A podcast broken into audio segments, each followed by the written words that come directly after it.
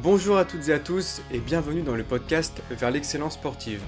Je m'appelle Johan, je suis étudiant en STAPS et dans ce podcast, je vous invite à vous plonger dans le monde du sport et de la performance à travers des entretiens avec des experts du domaine. Dans ce podcast, nous aurons l'opportunité d'aborder divers sujets directement liés à la performance sportive, comme par exemple la préparation physique, la préparation mentale, l'entraînement, les blessures et encore d'autres sujets. Mon objectif est de partager avec vous les connaissances des experts ainsi que leurs expériences enrichissantes.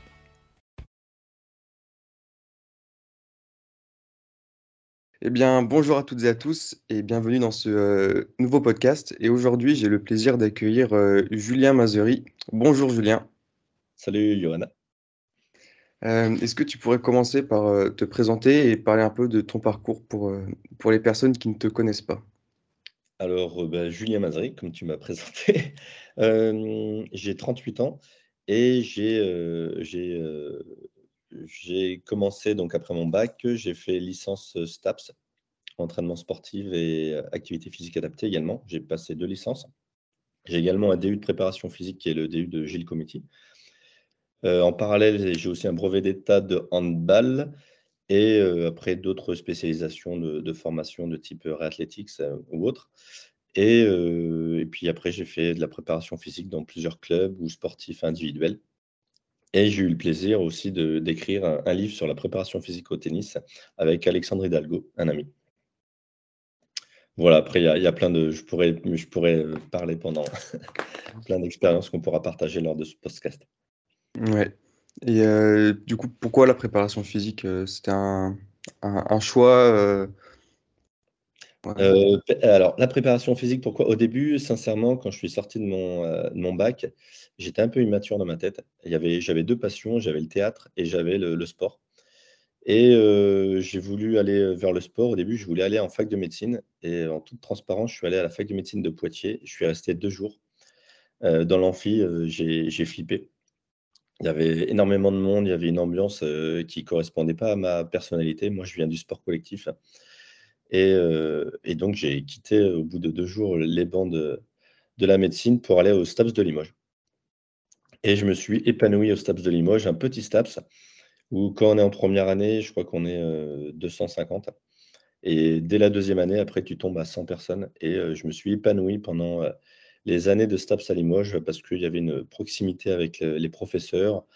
Les, cours aussi, j'ai trouvé ça super. Moi qui étais un, élève moyen euh, en, aux secondes, premières, terminales parce que je m'ennuyais en cours, dès que je suis arrivé au STAPS, euh, j'ai adoré. Ok, et euh, tu parlais de que tu faisais des sports collectifs, tu as fait quoi comme sport? Tu as fait du, du, du hand peut-être? Voilà, exactement. Moi, je viens du monde du, euh, handball. Alors, j'ai touché un petit peu à tout. Hein. Tout jeune, j'ai fait du tennis de table. Euh, tennis de table où je me débrouillais pas mal. Euh, je devais partir en, sport-études, mais, dans ma famille, ça, a été, ça a été non. Et donc, j'ai continué. Après, j'ai fait du rugby. J'ai fait du rugby jusqu'à la seconde et je me suis pris un KO. Donc, pareil, j'ai arrêté le rugby. Et ensuite, euh, ben, j'ai fait du handball. Où, dans le handball, je me suis euh, trouvé aussi une passion qui était le ben, manager, entraîner. donc, dès 18 ans, j'ai commencé à entraîner euh, des, petites équipes. Et puis, rapidement, j'ai voulu passer mes diplômes. Et à 20 ans, j'ai entraîné les moins de 18 championnats de France de Limoges. Et après, je suis passé entraîneur de la Nationale 1. Donc, j'ai, je me suis passionné pour ça, pour tout ce qui était management management, entraînement. Et puis après, ben, la préparation physique aussi euh, m'a permis de, de toucher des, des, plus gros clubs encore. Et suite à mes études, euh, j'ai réussi à faire des stages avec des clubs de, de haut niveau. Et euh, ça a été passionnant. Ok. Les, les quels clubs? Les, les, clubs, alors j'ai eu le CSP Limoges dans le basket. J'y suis allé au culot et ça a été génial. Alors, c'était pas du handball, mais quand tu es de Limoges, le, le basket, c'est un, peu la, passion de la ville. Et à cette époque-là, j'ai fait mon premier stage avec l'entraîneur qui s'appelait Franck Régino. Donc, c'était un petit stage d'observation où j'étais pas sur le terrain. Et, et, à la fin de la saison, Franck, Régino est remercié, le préparateur physique. Et le président du club, qui s'appelait Frédéric Forté, s'est déclaré président et entraîneur. Et quand la saison a commencé, au mois d'août, eh ben, le CSP Limoges a, perdu ses 3-4 matchs de préparation. Et comme moi, je connaissais la, où est-ce qu'on pouvait rentrer avec les joueurs, vu que j'avais fait mon stage, eh ben, je suis rentré par la porte de l'entrée des joueurs. J'ai regardé un entraînement qui était à huis clos. Et à la fin de l'entraînement, je suis descendu. je suis allé voir le, ben, Frédéric. il est passé à côté de moi. Je lui ai pris son bras. Et je lui ai fait Bonjour, je m'appelle Julien Mazery, je suis préparateur physique et je vais vous aider. Et là, il me regarde, il fait 1m95. Moi, je fais 1m76. Il me regarde de haut et de bas. Il, fait bas, haut, bas, haut. Il me fait Toi, tu es préparateur physique? Je fais Oui, oui, et je vais vous aider. Il me dit euh, Rendez-vous demain, là-haut, dans mon bureau, et tu me présentes ta planification. Et ça a été les seuls mots qu'il m'a dit. Il est parti. Et euh, moi, j'avais 22 ans. Euh, je suis sorti du gymnase, quoi, du, Palais des Sports, et j'ai bondi dans tous les sens. C'était m'étonnes. Hein.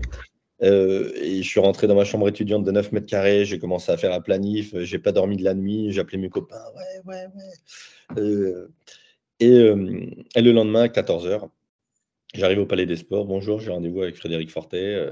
il m'attendait dans son, dans son bureau. Et je me suis assis, j'ai sorti l'ordinateur, je lui ai expliqué. Et il n'a pas, il a pas beaucoup parlé. Et à 14h30, une demi-heure plus tard, il me fait Bon, bah, tu commences là avec euh, Fabien Dubos et euh, David Thévenon. Fabien Dubos qui était en équipe de France et qui jouait au CSP Limoges. Et David Thévenon qui était le meneur, qui était blessé à l'épaule. Tu commences avec eux à 14h30. Euh, déjà? Oh, Oui. Et c'est comme ça que j'ai commencé mon, premier, mon premier club de haut niveau à le CSP Limoges. Et, et ça a été top. C'était une superbe aventure. Difficile, hein. je pourrais expliquer aussi des petites problématiques relationnelles avec certains joueurs certaines cultures aussi. Et, euh, voilà. Mais c'était top, vraiment top. Ok. Et euh, c'était pas trop, euh, c'était pas un peu stressant du coup directement arriver avec des joueurs? Comment tu t'y es pris pour, pour proposer du contenu Ça a été ça quand je te parle de, problématiques.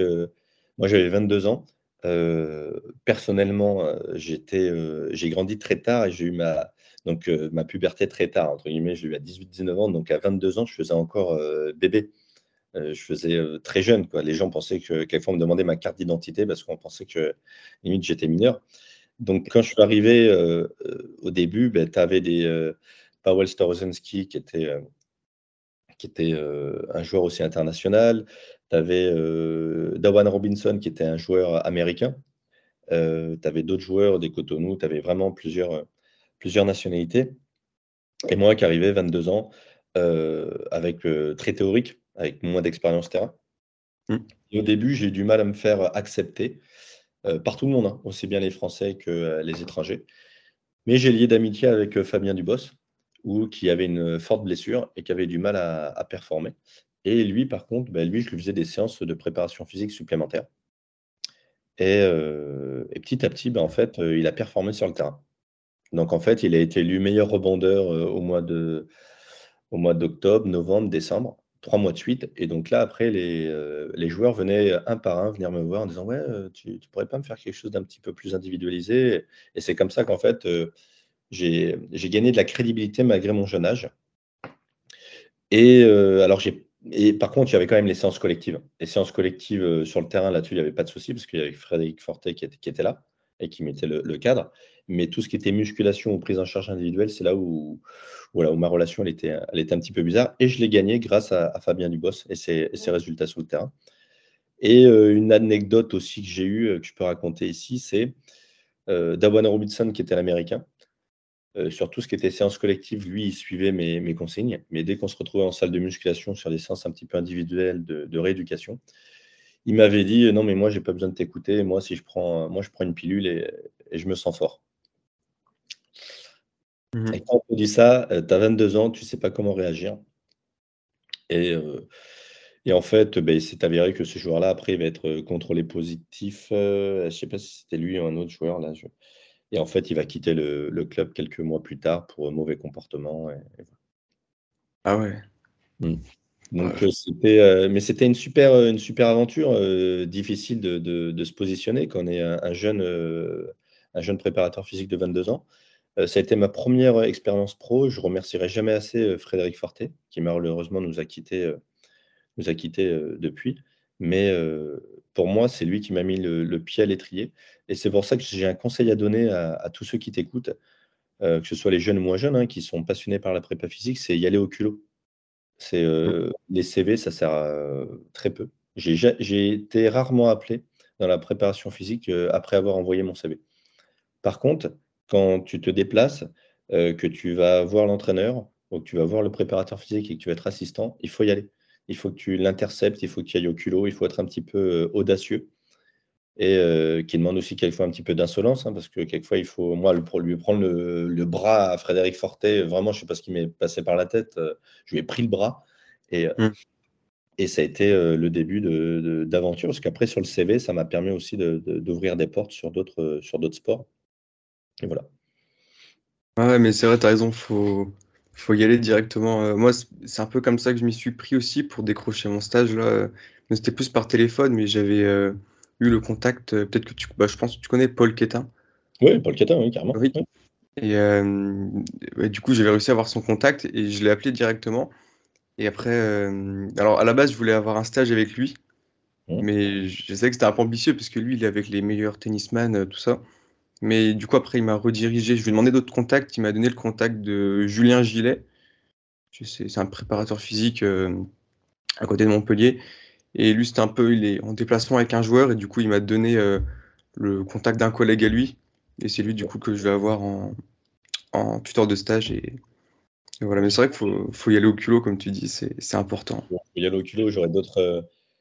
D'autres expériences à, te raconter dans la préparation physique euh, où j'y suis allé au culot et puis j'ai vécu des, choses euh, assez incroyables euh, grâce au culot. Je te dis, ce n'est pas un CV que j'ai envoyé qui, m'a permis d'avoir les, meilleures expériences pro, ou du moins celles qui, font rêver, celles qui me font vibrer sportivement.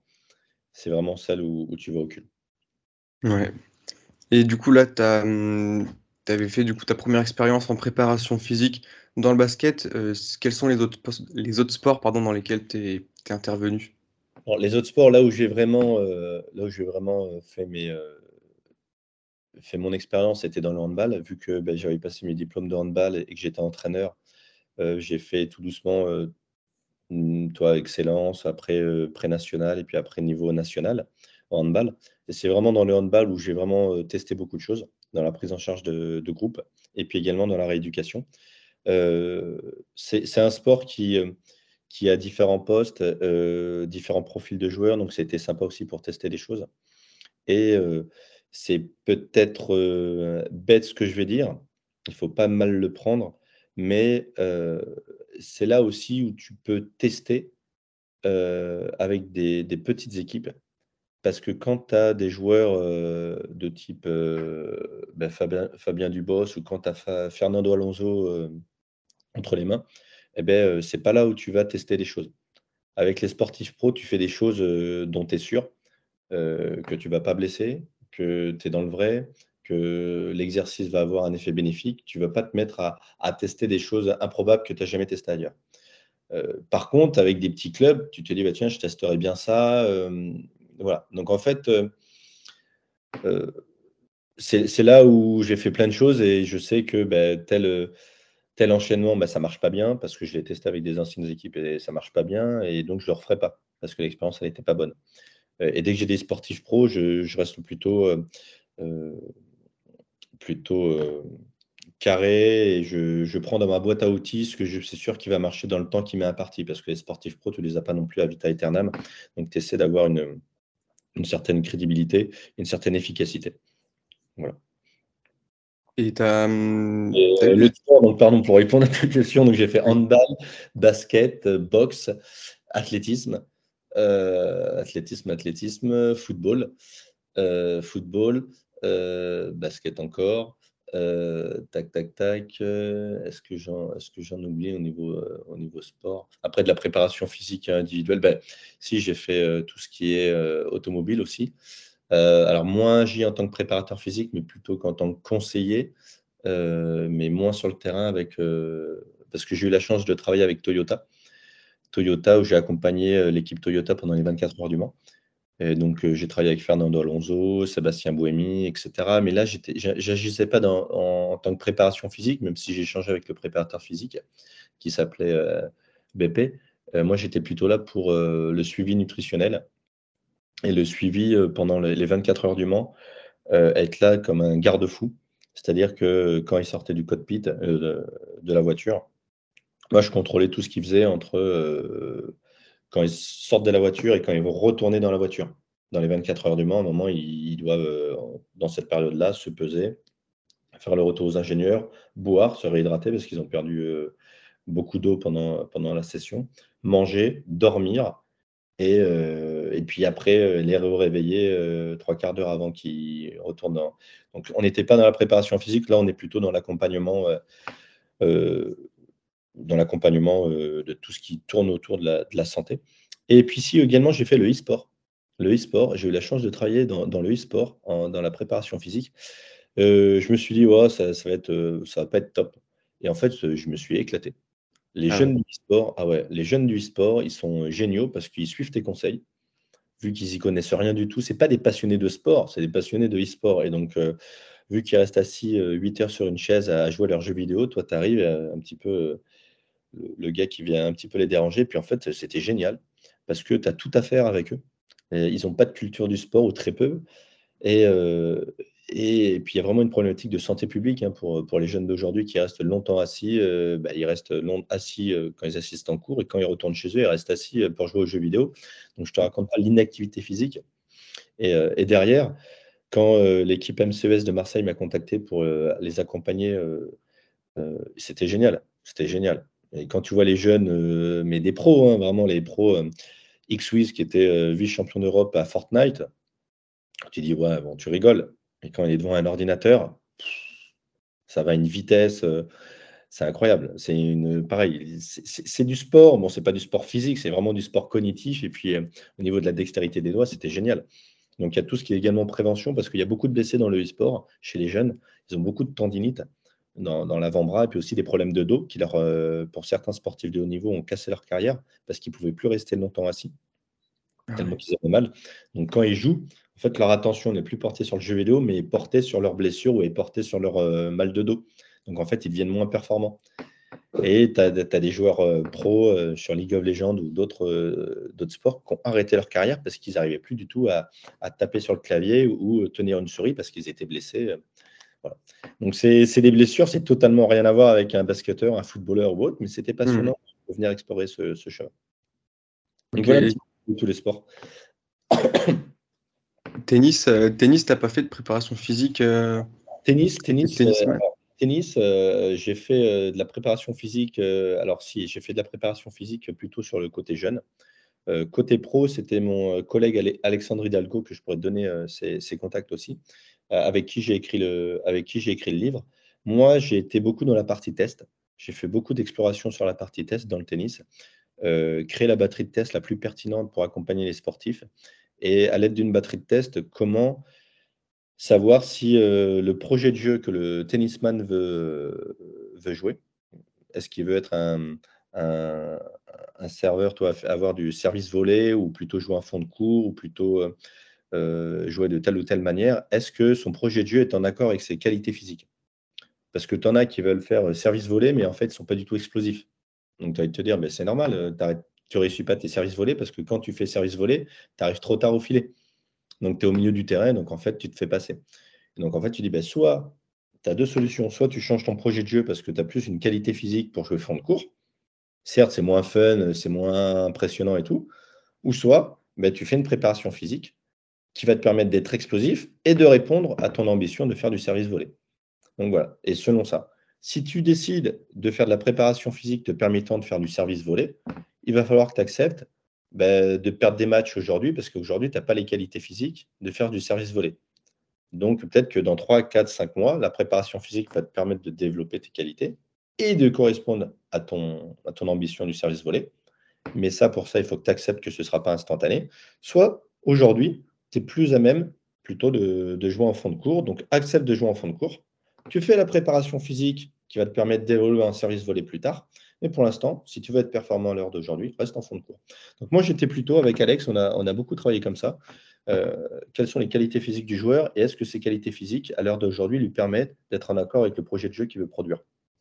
Donc voilà. Et c'est un peu partout pareil. Hein. C'est dans le handball, dans le football ou dans tout sport. Hein.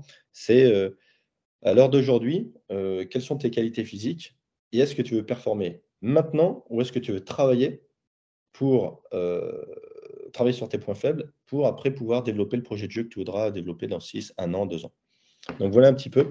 Et dans l'accompagnement des joueurs en tennis, moi j'ai beaucoup été sur les jeunes. en toute transparence, j'ai un neveu qui s'appelle Victor Mazri et qui, est passionné de tennis et d'ailleurs qui est dans le livre et qui a 14 ans et qui est classé 3-6 et il a pour ambition donc, de faire une petite carrière dans le, dans le tennis. Et donc bah, lui, je l'accompagne je l'accompagne depuis, bah, depuis qu'il est né, quoi, parce qu'il a commencé le tennis à, 3-4 ans. Donc voilà un petit peu le, mon expérience dans le tennis. Ok, c'est cool. Et, et, tu t'es jamais lancé en, en préparateur physique indépendant? C'était toujours en, club ou des trucs comme ça? Non, non, non, si, indépendant. Indépendant, j'ai des sportifs que j'ai suivis de manière indépendante. Euh, dans la boxe, Nadège Skizora, qui était, euh, qui était championne du monde de boxe, elle, ça a été de manière indépendante. Après, euh, des sportifs qui viennent te voir, mais c'est sur des one-shots, sur des, plutôt de, l'accompagnement, soit sur de retour de blessures ou sur du changement de, qualité physique. mais comment te dire, à un moment, moi, j'ai eu, j'ai eu des opportunités dans la préparation physique, mais également, j'ai rencontré une fille qui est ma femme aujourd'hui. Et il a fallu que je choisisse entre soit une carrière de, troubadour en tant que préparateur physique, parce que c'est vrai que la préparation physique, c'est une passion, et quand après tu es investi dans, soit dans un sport comme le tennis, bah, tu, suis ton sportif et tu es 30 semaines en déplacement avec ton sportif, ou dans un club comme... Ben si, si, j'ai travaillé aussi avec l'Olympique de Marseille. Quand tu travailles avec l'Olympique de Marseille, ou j'ai également travaillé au Villarreal, en Liga, au foot, quand tu es dans des clubs comme ça, en fait, tu es, tout le temps. Tu es, tout le tu vis matin, midi et soir prépa physique. les week-ends, tu vis les émotions des matchs. Et à un moment, j'ai décidé de me dire, bon, attends, tu es passionné de prépa physique, mais mais il y a aussi d'autres choses à, vivre. Et, donc, j'ai décidé d'avoir une vie un petit peu plus sédentaire pour l'instant, parce qu'également, j'ai deux enfants. Et quand mes enfants seront un petit peu plus grands, bon, j'en ai déjà discuté avec ma femme, j'aimerais revenir dans, dans cette euh, machine à laver qui est la préparation physique et les déplacements et, les émotions du week-end ou, des compétitions, mais il y a un temps pour tout. Voilà, j'ai favorisé un petit peu plus la vie privée. Et plus tard, je, je retournerai dans, dans, une vie professionnelle mouvementée. Ok, ouais, ouais. Mais c'est vrai qu'en plus, euh, comme déjà, tu as, de l'expérience, tout ça, donc je pense que tu as des contacts, sûrement, tu pourras plus facilement euh, revenir dedans, quoi. Oui, oui, peut-être, du moins je l'espère, hein, je l'espère, euh, avec aussi bien le, réseau et, puis après, dans tous les cas, quand, tu t'es écarté, c'est un choix. Je sais que pour revenir, ce sera aussi, ce sera aussi peut-être un petit peu plus compliqué parce que ben, tu as, beaucoup maintenant de préparateurs physiques sur, dans le milieu professionnel. Il y a encore 10-15 ans, il y avait la préparation physique quand j'ai commencé, n'était pas aussi était pas aussi importante dans les clubs. Ça commençait à émerger. ça commençait à émerger grâce à des noms comme euh, Robert Duverne, toi qui a été préparateur physique du, euh, de l'Olympique de, euh, de l'Olympique lyonnais, pardon, qui a été aussi préparateur physique de l'équipe de France.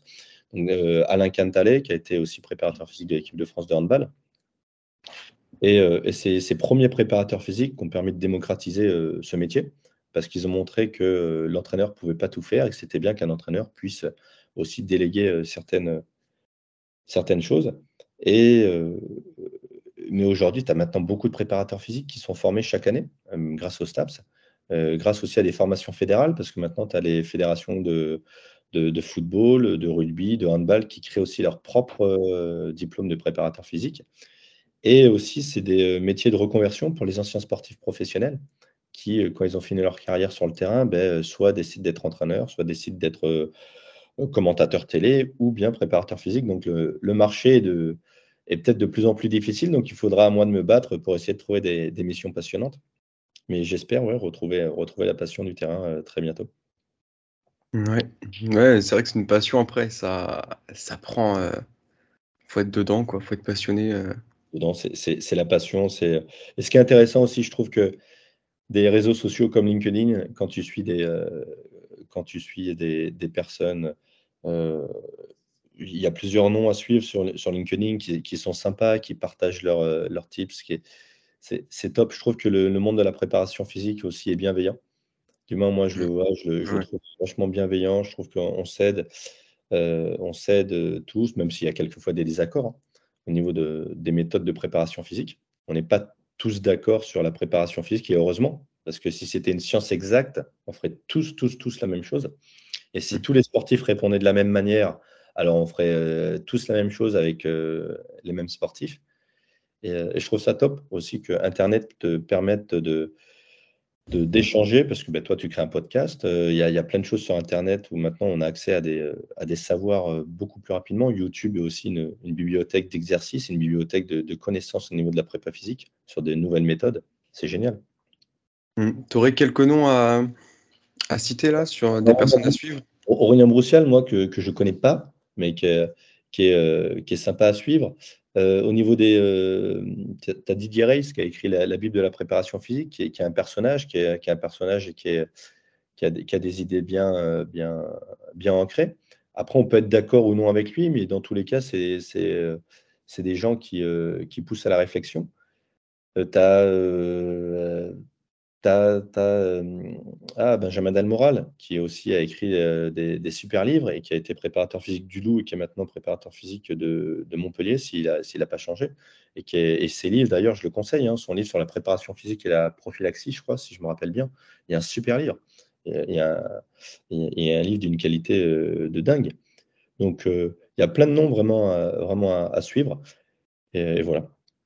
Et après, tu as Instagram avec, euh, avec tout ce qui est euh, préparateur physique aussi euh, américain que, qu'on peut suivre, sur lesquels on peut inspirer certains exercices. Mais c'est top. Ouais. C'est top, J'aimerais revenir un peu sur les, les, tous les différents sports sur lesquels tu es intervenu. on entend pas mal que. Enfin, on entend les deux choses. Il y en a qui disent un préparateur physique, il doit être vraiment spécifique et connaître super bien son sport pour proposer euh, du contenu et d'autres qui disent on peut, euh, on peut euh, intervenir sur différents sports tant que on analyse bien l'activité avant. Quelle est ta vision de la chose, toi, comme tu as, eu différents sports à ta charge? J'ai vécu, vécu les deux situations. Et la situation dans laquelle je me suis senti le plus compétent et la situation dans laquelle je me suis senti le plus, ouais, plus crédible, le plus compétent et, c'est quand tu n'es pas spécialiste de, l'activité. Ça peut surprendre le monde, mais quand j'étais préparateur physique dans, le handball, euh, parce que également j'étais préparateur physique au sein d'un pôle espoir au handball, euh, quand tu as une expérience d'entraîneur ou quand tu es tellement passionné, euh, ben, à un moment, tu vas, juger. Et à mon, avis, un préparateur physique ne doit pas juger à un moment le staff à un moment le staff est, en, est en, perdition. Alors quand je dis juger, c'est parce qu'on est tous portés par la passion et mmh. quand tu es, préparateur physique d'une équipe de handball et que cette équipe de handball, à un moment, ne va pas performer, et vu que moi, je connais aussi les, stratégies de terrain, vu que j'étais entraîneur, et eh bien à un moment, je. je... Ah, je t'ai perdu, Johan. Non, moi, c'est bon. Ouais. À un moment, tu peux te mettre à ton tour à critiquer les choix de l'entraîneur. Et même si tu es du côté du staff, vu qu'également un préparateur physique aussi, a, aussi peut avoir des relations, on a un peu le cul entre des chaises, parce que quelquefois on se retrouve en one-to-one avec des joueurs en rééducation, en athlétisation. Et, euh, et, euh, et puis également, tu es dans le bureau avec le staff. Et quelquefois, ben, tu vas avoir des, des, joueurs euh, avec lesquels tu vas peut-être lier d'amitié ou qui vont aussi te faire des confessions sur lesquelles ils ne sont pas forcément d'accord sur le projet de jeu, etc. Et un des risques, c'est ben, quand les performances ne sont pas bonnes, de prendre le parti pris du joueur. Et, euh, et ça, j'ai fait cette erreur jeune. Hein. C'était quand j'étais euh, jeune, qu'à un moment, ben, euh, ben, en fait, ben, j'étais plutôt touché, touché par l'attention que me portait le joueur, en disant ouais, il me fait confiance et tout. D'un seul coup, ben, en fait, j'ai j'ai pris parti pris du joueur, et puis en fait, je suis sorti du, du groupe staff dans lequel j'appartenais, et je me suis commencé à mettre à critiquer les choix technico-tactiques de l'entraîneur de handball. Et euh, avec le recul, c'est pas bien. C'était pas bien. Et quand après j'étais dans des sports où, je ne connaissais pas le technico-tactique, c'est là où en fait je suis resté euh, droit dans mes bottes. Euh, je suis resté côté staff parce qu'en fait, c'est l'entraîneur qui, me fait confiance et qui m'embauche, c'est lui qui me donne le travail. Et, et c'est là où je me suis senti le plus compétent, parce qu'en fait, j'ai analysé l'activité, j'ai fait un travail en lisant des livres sur le technico-tactique du sport, sur le football, où j'étais pas spécialiste football, ou sur le basket, où, j'ai compris les, ben, les, différentes qualités nécessaires à chaque poste. J'ai compris aussi quand on change de système de défense ou quand on change de système d'attaque, quelles sont vraiment les, les, qualités nécessaires à tel ou tel système. Mais je ne connaissais pas les conséquences de ces choix en tant qu'entraîneur, toi, sur l'influence du jeu. Donc, en fait, ça me permettait juste de, de rester encore préparateur physique et, à l'écart. Et, c'était top. Et c'est là où c'est passionnant d'explorer et de savoir si mon exploration l'analyse de l'activité est, suffisante pour développer les qualités nécessaires pour que le projet de jeu que veut construire l'entraîneur soit en accord avec les qualités physiques que je développe du joueur. Et, voilà. et moi, je suis plutôt de cette, euh, cette, euh, ce parti pris. Si dans le futur, je dois retourner dans un sport collectif, je préférerais retourner dans un sport collectif où je n'ai jamais été entraîneur, où je n'ai pas de, de, connaissances euh, extrêmes du technico-tactique. Ok. Ah ok, ça va, c'est intéressant. ton avis là-dessus. Toi, parce que quand tu es passionné de tennis, quand tu es passionné de tennis, pareil, euh, quand tu es passionné de tennis, tu peux t'amener à, à, donner un conseil. Parce que quelquefois, le préparateur physique, il peut, il peut accompagner quelquefois des joueurs où l'entraîneur n'est pas là, mais le préparateur physique est là. Euh, et donc, pendant 3-4 jours, tu vis euh, avec ton joueur. Euh, tu as l'étiquette du préparateur physique et à un moment, tu peux même déborder en disant peut-être que sur ce joueur-là, il faut peut-être que tu restes en fond de cours parce qu'il joue comme ci, il joue comme ça. Hum, tu es préparateur physique. Est-ce que hum. et même si tu vois beaucoup de matchs, est-ce que tu peux te permettre de, donner cette, ce conseil? Ouais, je ne sais pas. Mais c'est vrai que moi, là, en tennis, ça, fait deux ans que j'entraîne. Ça fait deux ans que j'entraîne. Et euh, du coup, l'année prochaine, je fais la préparation physique, chose que j'ai pas encore fait. Mais après, le, ouais, sais pas. Pour moi, je me suis dit, euh, c'est important de bien connaître le tennis pour la préparation physique aussi. Parce que quand je vois la préparation physique en tennis, euh, il y aura tout ce qui est de muscu aussi, mais on va aussi avoir des exercices sur, sur le terrain. Donc, euh, moi, je me suis longtemps dit, enfin longtemps, euh, ça fait pas longtemps, mais à mon échelle, euh, ça fait longtemps, mais je me suis dit, il faut vraiment être spécialiste du tennis. Bah, moi, je le voyais pour le tennis, parce que c'est mon sport, mais je me suis dit, il faut être spécialiste dans, le tennis pour, pour, proposer une préparation physique adaptée au tennis. Mais du coup, je me dis, pas, c'est pas. Je pense, même si j'étais pas du tennis et que j'analyse bien l'activité, je pense que je peux proposer du contenu euh, pertinent quand même. Alors, tu, ouais, tu peux proposer du contenu pertinent. Moi, toi, j'avais une, une, question. À quel moment, euh, si tu es entraîneur et préparateur physique tennis, à quel moment tu tu t'arrêtes et, euh, alors, à un moment, été entraîneur de handball et préparateur physique au handball. Donc, quand tu fais tout, la question ne se pose pas. Mais quand tu dois travailler avec, bah, avec un entraîneur de tennis, à quel moment, toi, ton, ton, travail s'arrête C'était ça, moi, tout le temps, mes, problématiques. Et, c'est un peu, un peu comme dans l'automobile. Est-ce qu'un bon mécano qui doit préparer une voiture doit être un bon pilote Ou doit. Euh, on peut, il y, a plein de métaphores qu'on pourrait faire, mais qui marcheraient dans les deux sens. je pense qu'il n'y a pas de réponse exacte, mais moi, je me sens plus confortable quand, euh, avec mon expérience maintenant, quand, quand je ne suis pas un, énorme spécialiste euh, technico-tactique du sport il faut que j'ai les bases, il faut que je, connaisse les fondamentaux du sport. Et, euh, je pense qu'après, euh, mon objectif, c'est qu'on me définisse comme un préparateur physique du tennis et non pas un entraîneur et préparateur physique de handball ou un entraîneur et préparateur physique de football. Et c'est pour ça que je pense que tu. voilà, préparateur physique de tennis, c'est un métier. Entraîneur de tennis, c'est un métier. Et, euh, le risque, c'est quand, on connaît trop, de, déborder. et voilà. Mmh. Et même, euh, même moi, je me suis dit, euh, comme je vais faire de la préparation physique dans le tennis, faut aussi que je sois euh, crédible dans ce sport. Et du coup, moi, j'ai, voulu vraiment monter en classement en tennis pour avoir les. Parce que si les joueurs ils te voient et tu as un niveau un peu médiocre, ça fait pas très crédible. Encore plus pour l'entraînement. La préparation physique, peut-être un peu moins. Et moi, je me suis cette, cette année, ça a trotté dans ma tête. Je me suis dit, il faut vraiment que je sois bon en tennis pour, euh, quand j'arrive et que je propose du contenu, j'ai euh, un minimum d'expérience pratique. Après, ça s'applique peut-être un petit peu moins pour la prépa physique, c'était surtout l'entraînement. Mais euh, je, comprends, je, comprends ce que tu, je comprends ce que tu dis parce que c'est quelque chose qui m'a. Quand j'étais au basket, j'étais pas un, grand basketteur. Après, j'ai la chance d'être assez polyvalent dans tous les sports, donc d'avoir une motricité qui me permet de, de, m'amuser dans chaque sport. Mais, mmh. Mais dans le basket, j'avais un peu le syndrome de l'imposteur, un peu, comme souvent on dit. Et, en fait, là où tu gagnes de la crédibilité, c'est quand ton, quand ton joueur il devient performant, il dit Ok, ouais, ouais c'est un, bon. Est-ce que tu dois être. Ça, pour moi, le préparateur physique, c'est un peu la, continuité du kiné. Est-ce qu'un kiné, un kiné dans le tennis doit être un bon joueur de tennis? Non.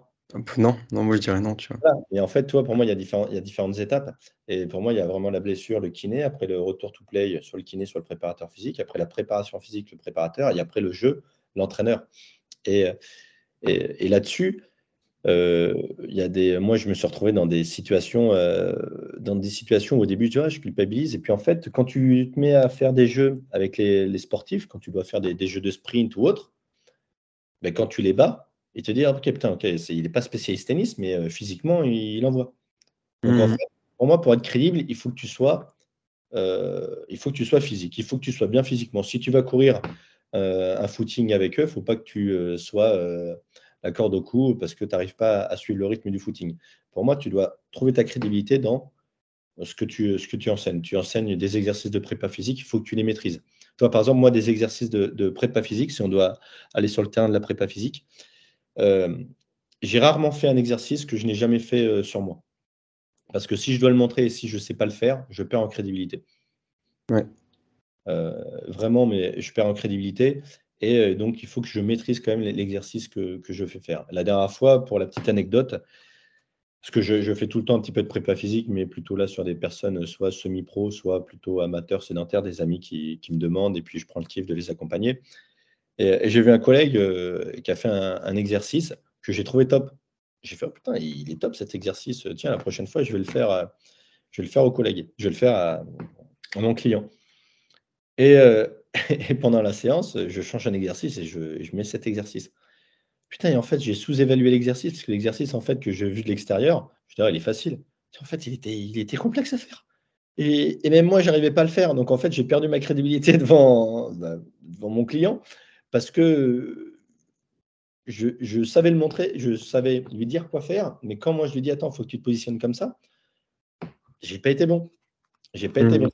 Euh, et, voilà. Donc, je pense qu'il faut, euh, il faut maîtriser un petit peu tout ce qu'on présente euh, à, nos, à, nos, sportifs. C'était quoi comme, euh, comme exercice? Je, je, pourrais, je, pourrais plus te, je pourrais plus te dire parce qu'après, je l'ai vite, euh, j'ai vite oublié, mais je me, rappelle de la situation gênante dans laquelle j'étais. Je, je, te raconterai une bêtise sur le type d'exercice. C'est un exercice de gainage avec de l'instabilité. Et puis je dis, oh, c'est simple et tout. Et en fait, je me suis retrouvé embêté parce que ben, moi, en fait, je me suis retrouvé ouais, je ne maîtrisais pas. J'ai tenu l'exercice quelques secondes, mais voilà, je n'avais pas trouvé le bon équilibre. Et... Donc voilà, faut, je pense qu'il faut maîtriser ce qu'on qu'on propose aux, sportifs. Ouais. ouais, bah, ouais, moi je pense que j'aurais peut-être presque plus de crédibilité en termes de conditions physiques générales que, euh, que en tennis. Bon, en tennis, ça va, j'ai un bon niveau, mais pas, pas un très bon non plus. Après. Après, tu vois, moi, j'avais passé mon brevet d'état de handball, etc., ce que j'aimais entraîner. Puis à un moment, je me suis dit, mais qu'est-ce que, qu'est-ce que je veux faire, préparateur physique ou entraîneur? Et ce que j'aime bien, moi, dans, le côté prépa physique, c'est, euh, c'est qu'il y a du. Euh, un, c'est que tu peux changer de sport. Donc, si à un moment, il y a un sport qui, euh, qui, t'ennuie ou, ou autre, tu peux aller explorer d'autres choses. Et je trouve que dans, le métier de la préparation physique, il y, a, le côté euh, blessure, il y a le côté réathlétisation, il y a le côté performance, il y a le côté aussi, euh, on en parle moins, mais sur les, euh, la perte de poids aussi sur certains sportifs qui, et ça, c'est pas facile aussi à, gérer. A aussi, ce que j'aime bien aussi, c'est les, différences de performance dans la saison. C'est comment maintenir un pic de performance toute la saison chez un sportif. Je trouve ça hyper, passionnant. Mmh, mmh, mmh. C'est top. Et donc, euh, toi, les tests, pour moi, les tests, moi, je me suis passionné sur les tests. Les tests, c'était vraiment moi la partie que j'ai rédigé le plus sur, cette, euh, sur ce livre-là. Parce que, euh, en tant que préparateur physique, je me suis toujours dit que, que les tests étaient, une, étaient très importants. Pas forcément. Alors, c'est très important pour évaluer ton sportif, bien entendu. Mais pour moi, les tests étaient importants pour m'évaluer moi aussi. Est-ce que mon travail est bon? Parce que souvent, on reproche Ah, tu n'as pas réussi ton objectif, mais parce que tu en fait, tu n'as pas bien suivi ta nutrition, tu n'as pas fait ci, tu n'as pas fait ça. Mais moi, j'ai fait mon boulot. Toi, le, préparateur physique va se couvrir. Et, pour se couvrir, il faut, il faut savoir si ben, tu as bien fait ton travail. Et donc, mmh. moi, je trouve qu'il est intéressant et il est important de faire toujours une batterie de tests avec son sportif pour évaluer hein, sa, condition physique du moment. Après, tu fais ta planification avec ton sportif, tu fais les différentes étapes de la planification et tu fais quelquefois des checks de tests, savoir si ton sportif répond bien à ton protocole, à ta planification. Il ne faut pas attendre les six mois pour savoir si ton sportif répond bien à ta, planification de la préparation physique. Donc, quelquefois, ben, moi, j'aime bien refaire des tests tous les un, deux mois pour voir s'il répond correctement à l'intensité, à ton volume d'entraînement euh, Est-ce qu'il est bien dans, le timing que tu, euh, que tu voulais? Et si tu vois qu'en fait, ben, euh, ben il ne progresse pas comme tu veux, ou il, est en, il, en, perte de performance, là, il faut aller explorer. pourquoi mon gars, il ne répond pas bien au protocole d'entraînement? Il y a quelque chose. Soit j'ai mal évalué l'intensité et le volume d'entraînement, soit je creuse à côté du trou, je, il y a quelque chose qui ne va pas si tu n'as pas de test et si ton sportif, euh, à un moment, il te dit Ah, je me sens pas bien, je me sens pas bien avec toi, tu es mais si, si, si, si, regarde, tu es bien, tu es bien, et que le gars ne se sent pas bien, à un moment, ton discours, il va rentrer par une oreille, il va sortir par l'autre. Parce que le sportif, il dit Bon, ok, Julien, il me dit que je suis bien, mais je ne suis pas bien. Il veut pas m'écouter, je ne suis pas bien. Quand il me dit que je ne suis pas bien, moi, qu'est-ce que je fais? M'attendre Ah, tu te sens pas bien? Ok, viens, on va faire un test. Tu te rappelles, euh, je raconte une bêtise, tu te rappelles, euh, en explosivité, euh, tu sautais 30 cm en, squat jump. viens, on va voir si ton explosivité, elle est bien. Bam, viens, on refait le, squat jump. regarde, tu sautes 35. Donc, putain, tu es quand même explosif. Tu as, de l'influx, Johan, tu as de l'influx. Le problème, il n'est pas là. Ah merde, oui, en effet, tu, tu sautes que 25 cm. Bon, là, il y a un problème. Il y a un problème d'influx nerveux. Là, il y a quelque chose. Donc là, soit je change la prépa physique, ou soit il faut aller explorer. Est-ce que c'est une fatigue cognitive, euh, fatigue musculaire qui est trop importante euh, Si tout va bien, le gars il saute 35 cm, ben déjà tu peux barrer le fait que c'est un problème euh, physique. Bon, qu'est-ce qu'il y a? Pourquoi, pourquoi tu ne te sens pas bien? Est-ce que tu as un problème relation entraîneur-entraîné? Est-ce que tu as un problème dans ta vie de famille? Est-ce que toi, est-ce que tu n'as pas confiance en ton équipementier, que tu n'aimes pas ta raquette de tennis? En fait, la performance, elle est multifactorielle.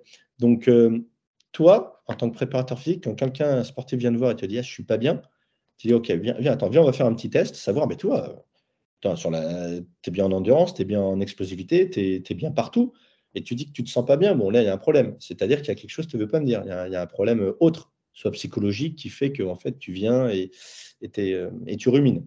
Et donc, en fait, toi, ça te permet de savoir si c'est réellement un problème de prépa physique ou c'est un problème général euh, d'un des facteurs qui tournent autour du sportif, hein, euh, raison privée, familiale, relation entraîneur-entraîné, euh, psychologique, mais physiquement, tu es bien.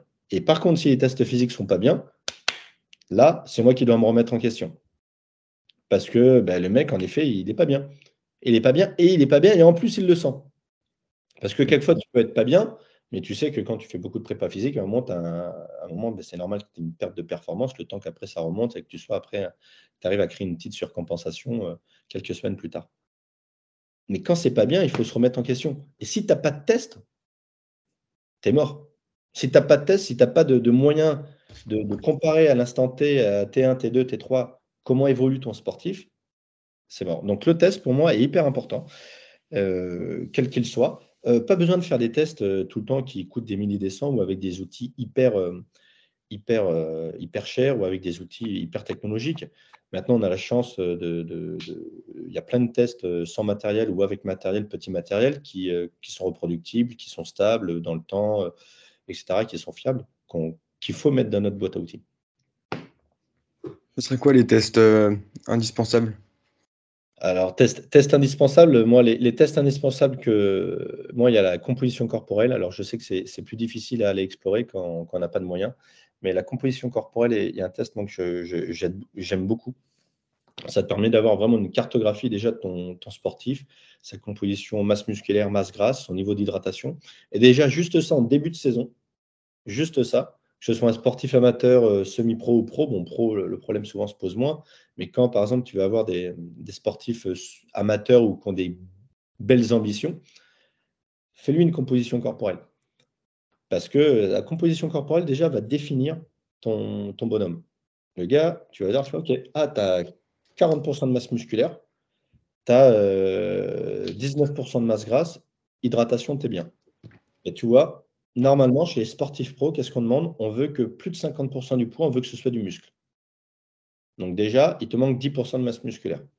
Donc déjà, ça oriente une partie de ta, préparation physique, comme quoi il faut qu'il prenne du muscle. Donc si tu es en période estivale de préparation, bah, déjà, tu peux, euh, tu peux faire vraiment un travail plutôt hypertrophique, euh, travail de, gain de masse musculaire, etc. Euh, ça, ça c'est la première chose. Tu vois que ton gars, il a 50% de masse musculaire, donc il est bien. Waouh, tu as, du muscle. Waouh, putain, tu as, 12% de masse grasse. ta composition corporelle, elle est top. Et quand tu fais les tests physiques, le mec, c'est une charrette. C'est pas possible, en fait. Tu as, tout le corps qu'il faut, mais par contre, il ne fonctionne pas. Donc, en fait, il y a peut-être un problème de coordination euh, entre les muscles. Donc là, et toi, ben, après, derrière, tu peux passer sur des tests euh, d'haltérophilie, savoir s'il arrive à bien se coordonner, à bien activer l'ensemble des muscles, sur les tests spécifiques. Euh, et en fait, cette composition corporelle, elle va vraiment t'aider. Tu un mec, tu as beaucoup de masse musculaire, tu as 48% de masse musculaire, mais tu as 19% de masse grasse. Donc, en fait, ton problème, il n'est pas masse musculaire, parce que tu as 48% de masse musculaire. Ce que j'aimerais bien, c'est que tu es 50. Et ton problème, c'est que tu as 19%. Donc, ces 19%, qu'est-ce qu'on va faire? On va te faire perdre de la masse grasse. Et vu qu'on va te faire perdre de la masse grasse, ben, indirectement, ben, tu as 50% de masse musculaire. En fait, c'est juste que tu as trop de masse grasse. Donc là, tu vas faire plutôt un programme d'entraînement sur lequel il va perdre de la masse grasse. Tu vois un petit peu le, hmm. le gars, il a 40% de masse musculaire, il a 12% de masse grasse. Le problème, c'est qu'il lui manque de la masse musculaire. Ton mec, il a 45% euh, de masse musculaire, mais il a 20% de masse grasse. Son problème, ce n'est pas le muscle, c'est qu'il a trop de masse grasse. Donc, il faut lui faire un programme pour qu'il perde de la masse grasse. Ton mec, il est bien, bonne masse musculaire, bonne masse grasse, et c'est une charrette, c'est qu'il y a un problème de coordination de masse musculaire, de, recrutement, etc. Et donc, après, ben, tu fais du travail spécifique. Euh. Et, donc, la composition corporelle est hyper importante. Et on le voit, hein, parce que tu as souvent des sportifs qui sont critiqués pendant les périodes de repos estivale, surtout c'est sur les footballeurs ou les basketteurs, handballeurs, quand ils ont un mois et demi, deux mois de repos euh, entre mai et, juillet, ben, tu as beaucoup de sportifs qui prennent du poids. Et le problème qui est, c'est qu'entre ceux qui prennent du poids et ceux qui ont continué ou qui ont un métabolisme euh, bon sur lequel ils ne prennent pas de poids, en début de saison, ben, tu ne peux pas faire la même préparation physique sur ces deux types de populations. Tu as un mec qui vient avec une prise de poids et l'autre qui est déjà affûté, ben, malheureusement, tu es obligé d'individualiser. Donc voilà, moi, la composition corporelle est vraiment le test number one. Alors maintenant, tu as, des outils, hein, tu as, beaucoup de balances impédance métrique qui coûtent très cher, que tu peux retrouver dans des centres spécialisés, que tu payes 10-15 euros la, pesée. Après, tu as des pinces. Je vais faire de la pub pour Biodi, c'est une pince qui coûte 2000 euros que tu mets au talon. Pertinence ou pas, l'outil, il existe, il te permet d'avoir un suivi. Euh, tu as des balances euh, as des balances, comment te dire, euh, impédance métrique qui coûte 500 euh, euros de la part de, euh, c'est quoi? C'est Tanita, la RD 545, où, où, tu prends avec la poignée. Mmh, tu, tu, descends en gamme. Attention aux balances où, qui n'intègrent pas les poignées. Pourquoi? Parce que le courant, il est faible. Le courant, c'est un feignant. Donc, en fait, il va passer d'un pied à un autre quand tu es sur une balance impédance métrique avec. donc, ça passe d'un pied à un autre. Et donc, ça ne va pas venir explorer le haut du corps. Donc nous, les hommes, on stocke beaucoup plus la masse grasse sur le haut du corps que sur le bas du corps. Donc ces balances-là, elles sont plutôt euh, bien pour nous. Chez le public féminin, elles stockent un petit peu plus de masse grasse euh, au niveau du bas du corps, donc c'est un petit peu plus précis pour la femme, mais ça ne prend pas le haut du corps. Donc il faut tout le temps quand même, quand tu veux faire un suivi corporel, aller vers une balance de qualité qui prend euh, aussi les mesures sur le haut du corps. Ok, ça marche. Après les autres tests, les autres tests, toi je vais ouvrir mon livre les autres tests, euh, moi j'aime beaucoup les tests terrain. Après, moi j'ai été beaucoup test labo, mais euh, tout, test, tout ce qui est test de détente, ça c'est indispensable. Hein. Tu n'es pas obligé d'avoir un opto-jump, mais test de détente avec la craie, etc. Ça, euh, pour moi, c'est, un super suivi. si tu as un opto-jump, j'aime beaucoup moi le test stiffness. Le test stiffness, c'est un, test que j'aime beaucoup. ensuite, tu as, as, tout ce qui est test de vitesse. Qui sont importants dans tous les, tous les tests explosifs. Euh, après, si tu as des cellules, c'est toujours bien d'avoir des cellules. Après, tu connais euh, JB Morin? Oui. Ils ont sorti une application, euh, MindJump, qui, qui, qui, permet à moindre coût de, de, faire des tests. Et c'est top parce qu'ils l'ont validé scientifiquement. Donc, c'est top. En fait, ça dépend du sport dans lequel tu évolues. Tu ne fais pas forcément. ouais, les mêmes tests. Mais moi, j'ai une batterie de tests qui est un peu transversale à tous les sports c'est-à-dire qui me permet d'évaluer les qualités physiques générales. Et après, selon le sport dans lequel tu es, ben, je vais aller chercher d'autres tests. Toi, par exemple, un, test de hand-grip, de serrage, euh, dans le tennis, c'est hyper important. Badminton, tennis. Euh, euh, toi, il y a une étude scientifique qui a montré que ta force de serrage est mmh. corrélée au niveau de, de, performance que tu peux atteindre. Si, par exemple, tu serres que 25 kg maximum, tu ne pourras jamais être seconde série. Ah ouais. Si ah tu veux être sportif pro, il faut que tu sers minimum 55 kg. Sinon, tu ne pourras jamais être un, sportif pro. Tu auras beau faire toute la préparation physique sur le bas du corps ou autre. Si à un moment, tu n'as pas assez une force de, serrage assez importante, tu ne peux pas. Pourquoi? Parce que bah, l'impact, bah, vu que tu ne sers pas assez fort, l'impact, bah, ta raquette va reculer à l'impact et tu es mort. Quoi. Et pourtant, faut pas, faut pas trop serrer parce que faut être. Euh, sinon, on est trop, trop crispé. Quoi. Faut... Et en même temps, il faut être tonique. Quoi. Il faut être tonique une demi-seconde, mais cette demi-seconde, elle est nécessaire pour envoyer la balle. Et, et donc, euh, c'est... toi, as plein de. As mmh. plein après, euh, spécifiques à chaque sport. Et moi, j'adore faire aussi des sports, des, tests, créer des tests spécifiques à chaque, à, chaque discipline. toi, des, des, tests de précision dans le handball voilà, j'aime bien aussi faire des tests sous pression. Alors ça, c'est pas des tests scientifiques, mais j'aime bien euh, dans le basket ce que j'avais fait dans au CSP Limoges. Euh, c'était plutôt pour la prépa physique. J'avais enregistré un, public qui sifflait, toi, euh, grosse bronca. Et puis pendant la préparation physique, au lieu de leur mettre de la musique dans le, palais des sports, leur, leur mettre ça, toi. Donc c'était génial, on, on s'amusait aussi comme ça, c'était top. Un bon souvenir. Est-ce qu'au lieu de faire des tests, on pourrait aussi euh, recueillir les, informations, les, performances sur, euh, sur certains exos, soit à la main avec euh, les charges, comme ça, soit avec des, machines maintenant qui, recueillent toutes les données. Et du coup, on aurait vraiment les données sur, sur chaque séance, chaque semaine, et du coup, on pourrait voir l'évolution sans forcément faire des tests qui peuvent être éprouvants pour, pour certains, quoi. Ouais, alors là, là tu parles d'une méthode. J'ai un, ami euh, qui s'appelle Baptiste, Baptiste Lacour. Là-dessus, on a eu pas mal d'échanges là-dessus. Euh, sur euh, moi, je suis un petit peu, je sais pas si on peut parler de la vieille école, mais je suis un petit peu, moi, j'aime bien faire les tests max, RM max, toi, en, muscu. Baptiste, lui, c'est pas qu'il est contre, mais il a aussi un argument qui, qui dit que c'est pas forcément. Moi, ce que j'aime bien quand je donne une date de test, c'est que le, et quand le sportif sait qu'il va être testé, il vient avec un, mindset de il faut que je performe. Toi, il faut que je performe aujourd'hui. Donc, il va se mettre dans un mindset et même s'il a mal dormi ou autre, il faut qu'il performe. C'est un peu comme euh, ta demi-finale.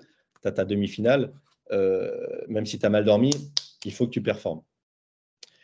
Et, euh, là-dessus, Baptiste, il, là il, il a raison, c'est que ton flux nerveux, il n'est euh, il est pas le même d'une journée à l'autre. C'est-à-dire que ton max, peut-être qu'un jour tu vas être à 90 et qu'un autre jour tu vas être à, à 85 parce que ben, tu n'as pas d'influx. Et donc, ce que faisait Baptiste, lui, à chaque séance de muscu, il fait un peu un, test euh, de Zartsurski, tu sais, le, euh, là, non, l'échelle de Brinsky, c'est Brinsky, pardon, où en fait, il, mettait une charge, il demandait au gars d'aller au maximum, et selon le maximum qu'il avait fait, hmm. bah, il en définissait le max du jour. Ouais, théorique, quoi. Oui, exactement. Et ce qui lui permettait d'à chaque fois adapter selon l'influx nerveux du, euh, du moment. Donc c'était son argument qui était, qui était entendable. Hein. Moi, je trouvais ça pertinent parce que c'est vrai que ben, quelquefois, on a tous un, un influx différent. Euh, quelquefois, euh, tu as beau aller courir, tu n'arrives pas à courir à la vitesse que tu veux parce que ben, tu n'es pas, pas, pas forcément en forme. Mais moi aussi, j'aime bien travailler en me basant sur le RM max parce que me dire, mec, en face, ton équipe en face, elle va pas savoir, elle va pas te demander Ah, tu as bien dormi, tu as, mal dormi? Ah, mais si tu as mal dormi, alors aujourd'hui, je vais lever le pied. Euh. Non, tu es en demi-finale, l'équipe, elle s'en fout si tu as mal dormi, il faut, faut, que tu performes. Mmh. C'est un petit peu plus vieille école et, plus facile euh, pour moi aussi à, faire les séances. Mais voilà, pour moi, il n'y a pas de. tu t'adaptes pas pendant tes, ta demi-finale ou ta finale, tu dois donner le tout malgré que tu aies bien dormi ou pas. Et... Ok, et les tests, est-ce que tu as d'autres paramètres que tu prends en compte, en compte pardon, qui sont complémentaires aux tests? Parce que les tests, ça donne des, indications, mais ça c'est mon avis, je pense qu'il ne faut pas prendre à 100% les résultats d'un test, il ne faut pas prendre à 100% au pied de la lettre le résultat. Est-ce que tu as d'autres paramètres que tu fais coïncider avec les résultats des tests pour justement être euh, vraiment aller dans la bonne direction? Ouais, tu as, questionnaire. Alors moi, j'utilise beaucoup un questionnaire euh, qui s'appelle le POMS. Je ne sais pas si tu connais, c'est un questionnaire qui permet un petit, peu de voir euh, l'état de, de vigueur, l'anxiété, les niveaux d'anxiété, de fatigue, de dépression, de ci, de ça d'un sportif. C'est 40 questions où tu dois répondre si tu es d'accord ou pas avec le mot. Euh, ça permet de voir un état psychologique du mouvement de, ton sportif. Donc Et après, donc, il y a l'ensemble des tests qui permettent d'avoir une cartographie du moment de ton sportif euh, sur les différents critères, hein, vitesse, endurance, euh, sport, souplesse, chacun a ses, ses termes et, sa batterie de test. Et, après, ce qui, va me, ce qui va aussi me guider, ça va être l'entraîneur. Ça va être l'entraîneur les résultats du sportif. où est-ce que où est-ce qu'il veut jouer, où est-ce que euh, qu'est-ce que me dit l'entraîneur? On en revient aussi au projet de jeu. Tu vois, euh, je vais t'expliquer. Euh, qu'est-ce que je pourrais te raconter comme une anecdote? Une anecdote, une anecdote. Je ne sais pas si cette anecdote va répondre à ta question, mais c'est une anecdote que j'aime bien partager. qui concerne un petit peu les, le public jeune dans le tennis. C'était dans le tennis. Euh, j'ai beaucoup testé de, joueurs dans le tennis, de la ligue, euh, ligue de tennis euh, et plein d'académies de tennis. Donc j'ai énormément de, j'ai testé peut-être plus de 400 joueurs là-dedans. Et, j'ai tout le temps eu le même scénario, c'est-à-dire j'ai des parents qui viennent me voir, leur enfant a 12-13 ans, 13, et viennent me voir, oui, monsieur Mazri, je veux faire une batterie de test parce que j'ai mon fils, jusqu'à 12-13 ans, il gagnait tous les matchs, il était énorme, et maintenant, il est en contre-performance. Il n'arrête pas de perdre, il n'arrive plus à, gagner un match. Ok, c'est surprenant. Et donc, euh, donc, je fais la batterie de test. Et qu'est-ce que je m'aperçois? Je m'aperçois que le gamin, physiquement, zéro. Mais quand je te dis zéro, c'est zéro. C'est une huître. Mais vraiment, c'est le mec euh, gainé comme une algue, euh, l'endurance d'une huître, vraiment, mais zéro. Ok. Et quand tu dis ça aux parents, par non, c'est pas possible, mon fils et tout. Et après, quand tu as l'entraîneur qui te dit, ben, en fait, ce gamin-là, il a une lecture de jeu de dingue. Donc, en fait, depuis qu'il est jeune, il a compris le tennis. Euh, il a une main de dingue, il met la balle, il met la balle où il veut. Mais le mmh. problème, c'est qu'il n'a jamais aimé le physique. Donc, en fait, euh, ah. Et, en plus, il avait la chance pour lui, il avait une croissance un petit peu précoce. Donc en fait, un, il avait un physique un petit peu plus précoce, il avait la bonne lecture du jeu, la bonne main. Et maintenant que 12-13 ans, tous les gamins ont eu, euh, commencent leur croissance, leur adolescence, etc., eh ben, euh, ben, ils se retrouvent face à des jeunes qui sont peut-être moins bons techniquement en lecture de jeu et, en lecture de jeu que lui. Par contre, ils ont une caisse d'enfer. Donc en fait, euh, ils, gagnent les 4-5 premiers jeux, et puis après, derrière, il n'y a plus personne, et puis ils perdent. il perd. Et donc en fait, là, le problème qu'il y a, c'est euh, ben, le mec, en fait, il est très bon techniquement, mais physiquement, il n'est pas bon. Et comme tu disais tout à l'heure, je ne peux pas me baser que sur euh, ce que je vais relever sur mes tests. Vraiment, le projet de jeu qu'est-ce qui se passe sur le terrain? Comment il utilise ses qualités physiques? Et là, c'est inverse de ce que tu me dis, c'est que quand tu tombes sur quelqu'un qui n'a pas de qualité physique, ben, c'est un problème. Et par contre, quand tu as quelqu'un qui est très bon physiquement et qui est bon partout, mais que sur le terrain, il n'arrive pas à performer quand tu discutes avec l'entraîneur, ben on se dit peut-être ben, peut que le projet de jeu n'est pas en accord avec ses qualités physiques. Et peut-être qu'on en revient à un entraîneur qui dit ben Moi, je veux qu'il fasse service volé, service volé, service volé. Mais votre gars, il ne faut pas qu'il fasse service volé. Le mec, il a une VMA de 19. Et le mec, c'est, il, a, un troisième poumon.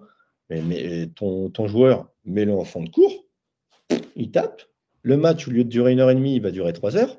Mais il va le gagner parce qu'il a une endurance de dingue. Il va épuiser le gars en face. Alors certes, c'est moins spectaculaire, c'est moins kiffant, c'est moins. Voilà. Maintenant, qu'est-ce que tu veux? Est-ce que tu veux faire des super beaux points ou est-ce que tu veux gagner des matchs? Si tu veux gagner des matchs, tu as les qualités physiques pour jouer au fond. Si tu veux si tu veux t'amuser, faire des beaux points, bon, bah, ok, fais service volé. Et une fois sur trois, tu vas arriver à l'heure au filet, mais par contre, tu vas perdre deux points sur trois. Donc voilà un petit peu, et, c'est là où je te rejoins, c'est pas parce que le mec sera hyper bon physiquement que derrière, il va, il va forcément performer. Et c'est là où, à un moment, le rôle du préparateur physique doit être à l'écoute de l'entraîneur ou du projet de jeu, euh, quand tu es dans un sport collectif, de l'entraîneur. Ok, ouais, vachement intéressant. Et du coup, là, tu as, évoqué un peu deux profils d'athlètes, celui qui est pas bon physiquement, celui qui est déjà très bon physiquement. Euh, je sais pas si toi, tu, faisais de la, la PPG, de la PPS, ou euh, parce qu'il y en a qui parlent de PPG, PPS, mais pour planifier les deux, c'est pas, on peut pas toujours euh, le, faire. Comment tu Moi, si je dois te, moi, je marche très planification.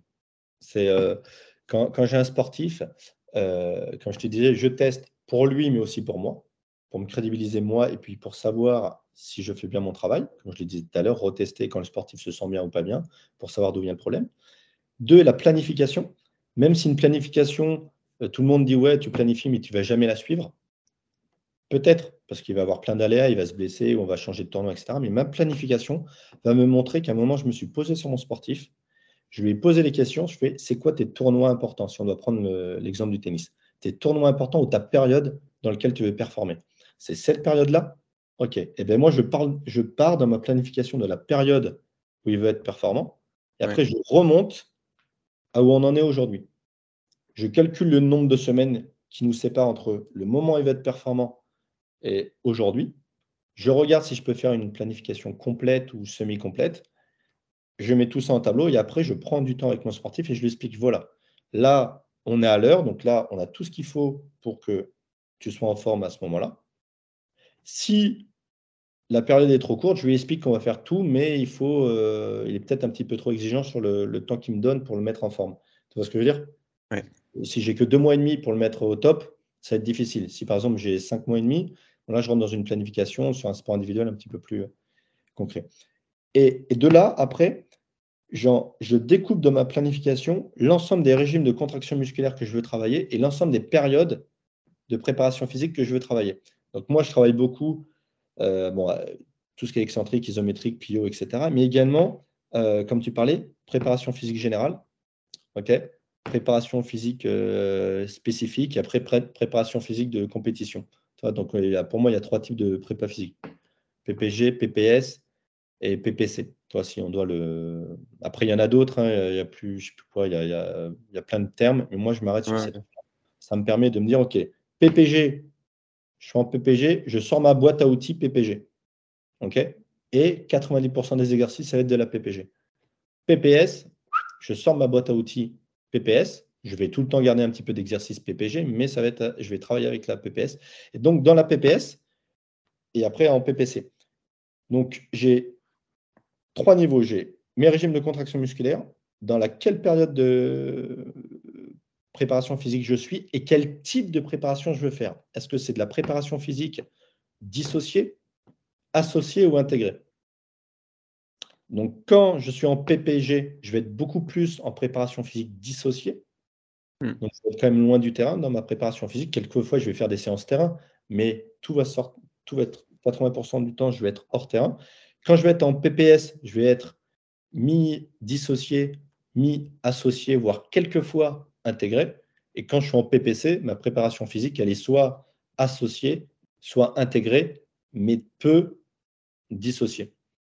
Le dissocié, ça va être la séance de muscu quand elle va être en tournoi et qui va faire la séance de muscu pour euh, juste maintenir une sorte de tonicité, travailler, faire de la prévention, toi. Mais vraiment, après, ça va être vraiment. Euh, je vais essayer d'intégrer mon travail physique euh, manière associée sur le terrain avec des balles de tennis, avec les élastiques. Hop, tu, tu te mets à, tu fais un service et tout de suite après, il faut que tu cours vers le plot.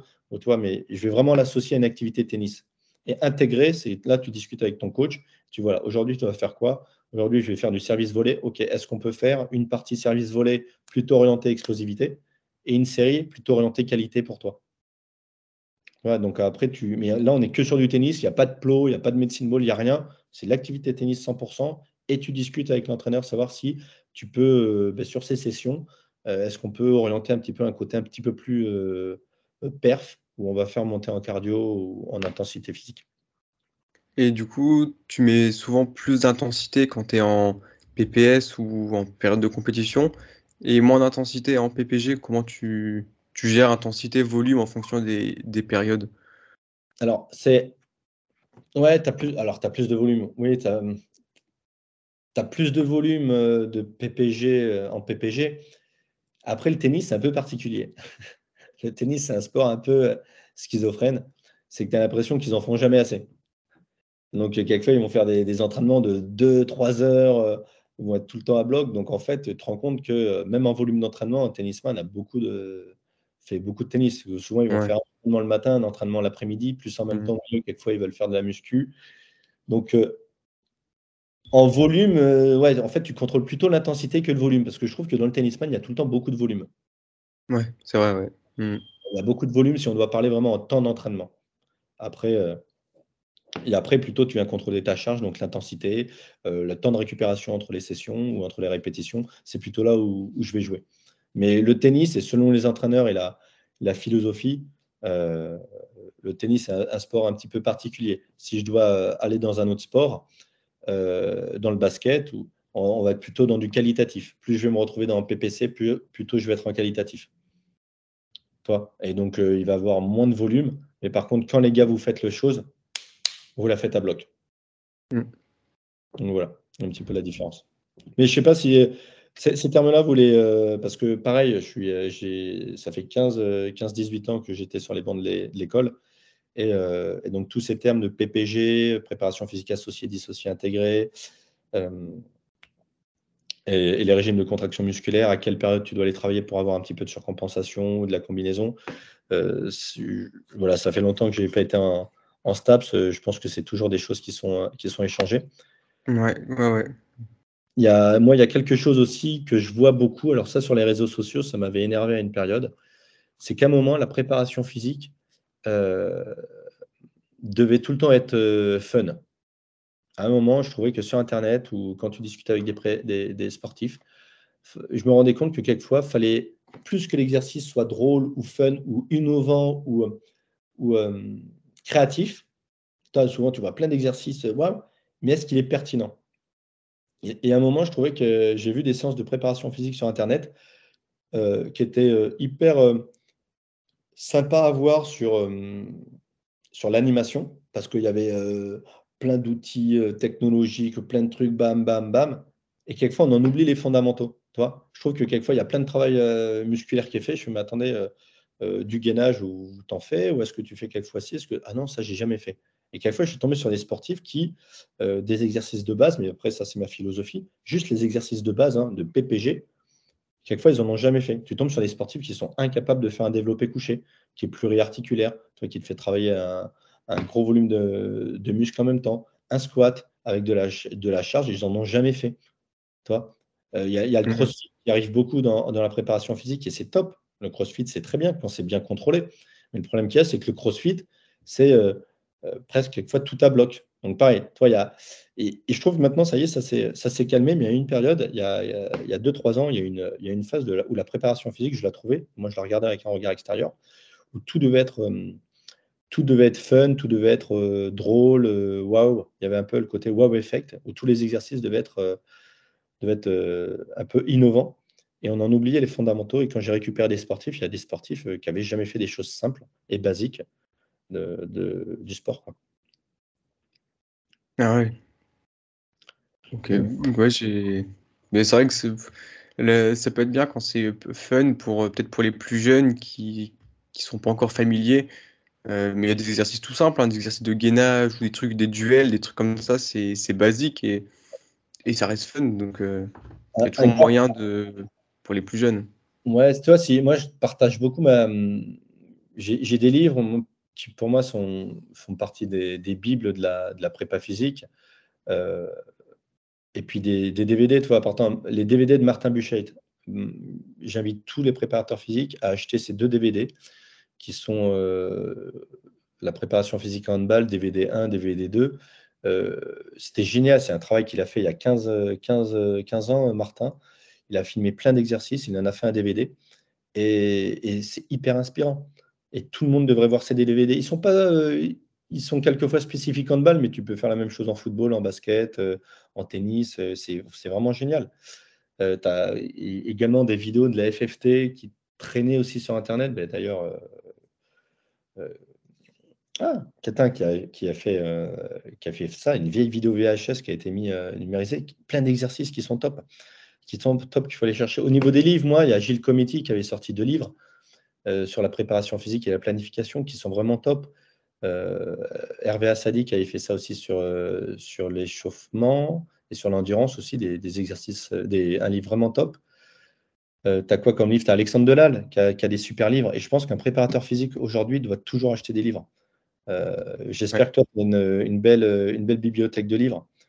Euh, parce bah que j'en ai quelques-uns. Des, collègues, des collègues qui ont écrit des livres et, c'est vraiment génial de voir, euh, de voir tout ce qui, tout ce qui s'est écrit. Moi, je, dévore les livres et j'apprends beaucoup plus grâce aux livres que quelquefois grâce aux vidéos. Donc voilà, si un conseil que je peux donner, c'est aller explorer tout ce qu'ont tout ce qu'ont fait ces personnes-là. Mais euh, ouais, mes bibles, mes bibles de la préparation physique, c'est les deux livres, euh, tome 1 et tome 2 de Gilles Cometti, sur la planification que je trouve vraiment top. Et euh, Martin Buchet sur ses DVD. Alexandre Delal sur ses livres qu'il a fait, qui sont hyper vulgarisés. Et c'est top. Je suis fan de la vulgarisation. Toi, le, notre livre qu'on a écrit, c'est vraiment très vulgarisé. Ça, j'ai. Le livre, il n'est pas forcément orienté pour les euh, scientifiques de la préparation physique, parce que je pense qu'il y a des scientifiques et des collègues qui ont eu les, oreilles qu'enseignées quand ils ont lu quelquefois les, ce qu'on a écrit, des raccourcis. Quelquefois, on a dû faire des raccourcis. Notre livre, il est plutôt orienté pour les, pour les parents, les entraîneurs passionnés qui voulaient euh, une base et qui ne fassent pas de bêtises, du moins, et qui fassent, euh, qu'ils explorent correctement le, monde de la prépa physique. Il n'a pas été fait pour les scientifiques ou les, euh, grands ponts de la préparation physique. Euh, et, la vulgarisation est hyper importante dans, le domaine euh, du sport. Ouais, c'est parce qu'après on peut rentrer dans les détails, mais il y a, y, a, y a, plein de domaines. Ça peut être dans la biomécanique, la physio, même la psycho aussi, ça peut être hyper pointu après. Mmh. Ah, tout à fait.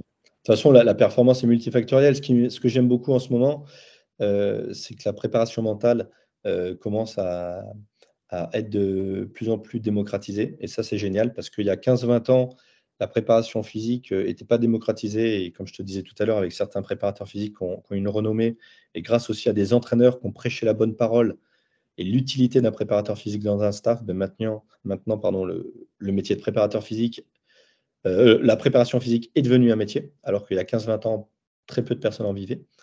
Et euh, c'est en train de, Ce qui nous arrivait il y a 15-20 ans, c'est ce qui arrive actuellement à la préparation mentale. Et j'en suis super content. C'est-à-dire, dans, dans 15-20 ans, euh, ben, tu auras, euh, un préparateur mental dans chaque, dans chaque staff. Et c'est hyper important parce que le mental est, hyper important. Hyper important. Quand tu discutes avec des sportifs, des sportifs le physique bien, mais en fait, tu aperçois que quelquefois, c'est le mental quand tu discutes avec eux qui, qui pêchent. Et moi, le sportif de haut niveau que j'ai croisé, qui m'a impressionné le plus, c'est Fernando Alonso. Fernando Alonso, quand j'ai travaillé avec lui, c'est un mec qui a un mental de malade. C'est un mec qui a une, résilience de dingue, euh, des qualités physiques de, folie et une passion pour son sport de dingue. Et, euh, et voilà, quelquefois, j'ai vu des sportifs qui avaient des qualités physiques de extra, mais en fait, quand tu discutes avec eux, tu t'apercevais que c'était plutôt une problématique mentale sur laquelle moi je ne pouvais pas m'aider parce que je n'étais pas préparateur mental. Et donc euh, derrière, après, t'orienter vers un, suivi, euh, du moins tu le proposais, parce qu'actuellement, aujourd'hui, euh, peu de sportifs encore, de moins en moins, mais aller voir un préparateur mental ou aller voir un psychologue du sport, c'est encore peu, peu démocratisé, même si de plus en plus en, ce moment, c'est en train d'exploser, et tant mieux. Est-ce que tu penses qu'un préparateur physique peut donner des billes en préparation mentale. S'il y a pas, par exemple, s'il n'y a pas de préparateur mental dans, dans un club, tu bosses en tant que prépa physique, tu as des, des, bases. Par exemple, moi, avec la licence, on a eu un peu de prépa mentale. Est-ce que tu penses on peut aiguiller un peu, donner des billes, ou même des fois, rien que communiquer avec, euh, avec le sportif, ça peut, ça peut aider, quoi, tout simplement. Oui, tout à fait. De toute façon, un préparateur physique euh, un aspect mental aussi. Euh, as hum, un préparateur, euh, un kiné et aussi un peu un préparateur mental euh. Le plus important, c'est de rester droit avec son staff, euh, rester loyal envers son staff. Et quand tu as un sportif qui te, qui te dit quelque chose, il faut que tu ailles, il faut que ailles dans le sens du sportif, mais aussi dans le sens du staff, c'est-à-dire transmettre des informations. Et, et, et, le problème qu'il y a, c'est il y a préparation mentale et confident. toi. Souvent, un préparateur physique peut être aussi le confident du sportif et, c'est là où la barrière est difficile. Et, quand on est jeune et quand on commence, souvent on est multicasquette, donc oui, tu peux faire de la préparation mentale parce que bah, les petits clubs ou les, sports qui n'ont pas beaucoup de moyens, bah, souvent bah, on essaie d'avoir des gens qui sont multicasquettes. Euh, actuellement, tu vois des kinés qui font aussi de la préparation physique parce que les clubs ne peuvent pas se payer un préparateur physique et un kiné. Donc, si tu as la double casquette, oui, ça, peut être intéressant. Et, et, je trouve ça pertinent. Par contre, dans un club de haut niveau, je pense qu'il est important de dissocier les rôles. Parce que dans, la tête, d'un sportif, c'est bien aussi qu'il puisse euh, dire voilà, lui, c'est mon préparateur physique et, lui, c'est mon préparateur mental. C'est un avis personnel, hein, mais, euh, mais je pense que c'est important. Nous, on est tous préparateurs mentaux. Euh, on fait tous un petit peu de psychologie hein, quand nos amis se confient à nous. oui, oui. Mais, je suis vraiment content de cet aspect-là qui, qui, commence à exploser, que la préparation mentale explose. C'est vraiment une bonne chose. Vraiment une bonne chose. Et et puis même pour, euh, pour aider euh, psychologiquement quelqu'un, il euh, faut avoir une bonne relation de confiance. Donc même si à la, limite c'est que le préparateur physique, on se sent mieux pour parler, bah, c'est peut-être presque mieux qu'un préparateur mental avec qui on n'a pas confiance. Donc, Tout à fait. Après, la, chose, quand par exemple, moi j'ai eu une fois, j'ai eu un sportif qui s'est confié à moi. Alors je dirais pas son nom pour garder pour garder le, le pour garder le, mais le sportif se confie à moi et, euh, et j'avais appris de mes erreurs. Je t'avais expliqué que j'avais fait une erreur où à un moment, je, j'étais, euh, quand le sportif s'était confié à moi, euh, jeune, je m'étais mis à critiquer aussi les choix technico-tactiques de l'entraîneur. Et donc, en fait, là, j'avais perdu pied. Donc, à ce moment-là, ce que j'avais appris, c'était de dire OK, merci pour, ce que tu me dis, tout, ça me touche que tu te confies à moi. Est-ce que tu es. Bah, toi, moi, je me retrouve le cul entre deux chaises. Tu sais que moi, bah, il faut que je sois loyal avec, avec l'entraîneur. Est-ce que ça te ça te dérange pas si j'en parle avec mes mots? Pour qu'en fait l'entraîneur, ça, l'éveille et pourquoi pas après euh, que lui, après de sa propre initiative, prenne un rendez-vous avec toi pour parler de ça. Toi. Et donc en fait, ça m'a permis d'être le relais. En fait, euh, le, joueur a accepté de ça. Et, je pense que c'était une sorte d'un peu appel à l'aide, toi, du joueur. Au lieu de le garder, moi, de rentrer dans ce vice, ah ouais, t'as raison, l'entraîneur, il est pas cool, papa, il n'aurait pas dû sortir aussi, tout ça. En fait, ça m'a, ça, il avait peur d'y aller frontal avec l'entraîneur. On n'avait pas de préparateur mental, il s'est confié. Et après, je suis allé voir l'entraîneur. Je suis voilà, je pense qu'il serait bien que tu, discutes avec un tel parce que ouais, il y a, quelque chose et je pense qu'à un moment, il faut qu'il y ait une relation euh, en one-to-one avec lui. Et, voilà. Et donc, en fait, ils sont allés boire un café et puis en fait, les choses se sont dites. Puis, euh, et puis voilà. Euh, et, quand les choses se sont dites, en fait, on s'aperçoit que c'est plutôt des problèmes de communication. dans, souvent dans, les équipes, des, choses, des mots qui ont été mal pris, qui ont mal été interprétés, et souvent après ça règle le problème rapidement. Ok, d'accord. Bah, écoute, on, va arriver sur euh, la fin du podcast. J'ai une dernière, euh, dernière petite question. Est-ce que tu pourrais nous partager une expérience que tu as eue avec, euh, avec un sportif ou une expérience où tu as vu vraiment une, évolution, une progression, où il y a eu vraiment un, un changement positif avec quelque chose que tu aurais pu mettre en place sur le plan physique, euh, psychologique, pourquoi pas, hygiène de vie, euh, une expérience euh, enrichissante. À chaque fois que tu utilises un terme, ça me, ça me fait penser à, à, d'autres anecdotes. ah, oh, tu peux en raconter deux si tu veux. Hein. Je note, je note alors je vais te raconter cette anecdote. je note l'anecdote et je note. Je vais te raconter. Je vais te raconter attends, parce que, parce que j'en ai plein. J'en ai qui sont émouvantes, j'en ai qui sont tristes. Euh, on peut en tirer un peu une leçon, ou on peut, on pourrait en, tirer quelque chose quoi, que, utile, utile pour d'autres personnes aussi. Je vais te raconter, euh, je vais te raconter euh, celle, de, celle de Fernando Alonso, celle d'un hurdler de 110 mètres et après d'une d'une joueuse de tennis. Euh, alors, je commence par, euh, ouais, je commence avec par Fernando. Fernando, euh, quand j'ai travaillé avec Fernando, comme je te disais, je devais contrôler son, son, alimentation, etc.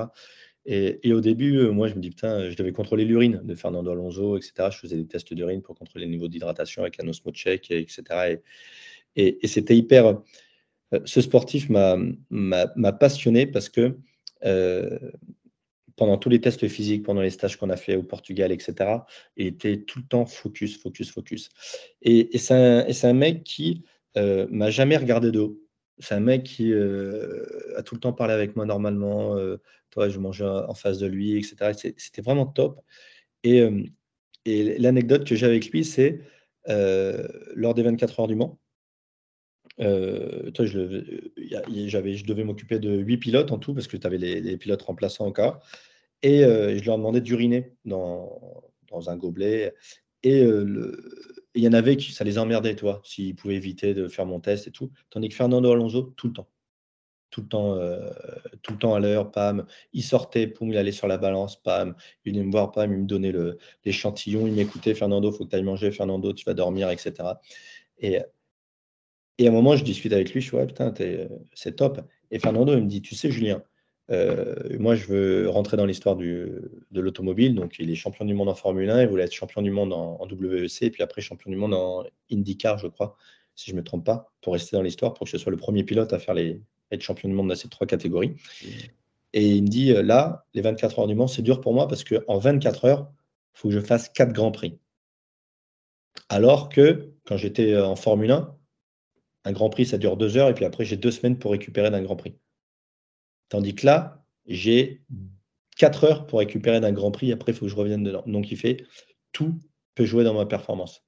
Donc, même faire pipi dans un, dans un gobelet et tes conseils que tu peux me donner. Et moi qui avais un petit peu, toi, j'étais un petit peu un peu l'emmerdeur, toi, je ne savais pas si, si j'avais un, effet ou pas.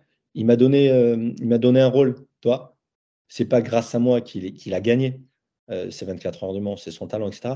Mais il m'a donné un, rôle et c'est là où je me suis dit, même quand on est dans un staff, même quand on a un petit rôle, euh, c'est important en fait. Tu t'aperçois que tu peux avoir un, rôle. Euh, et, donc l'attention, je m'en souviendrai toujours parce que c'était une attention particulière qu'il m'avait donnée. Et, de sa part, c'était top. Et, à la fin, il m'a fait une dédicace et, voilà, c'était top. Il était vraiment sympa. Deuxième anecdote, je vais te parler euh, d'une chose de tennis euh, qui, était euh, qu'on entraînait et c'était une chose de tennis qui qui était jamais souriante, qui était tout le temps qui venait s'entraîner, qui était dans les 300 meilleures joueuses mondiales et qui était tout le temps et et à un moment on la voit plus. pardon, c'est avant elle était dans les 300 meilleures joueuses mondiales et puis après elle s'est arrêtée. Elle a arrêté sa carrière, puis après, elle a voulu revenir.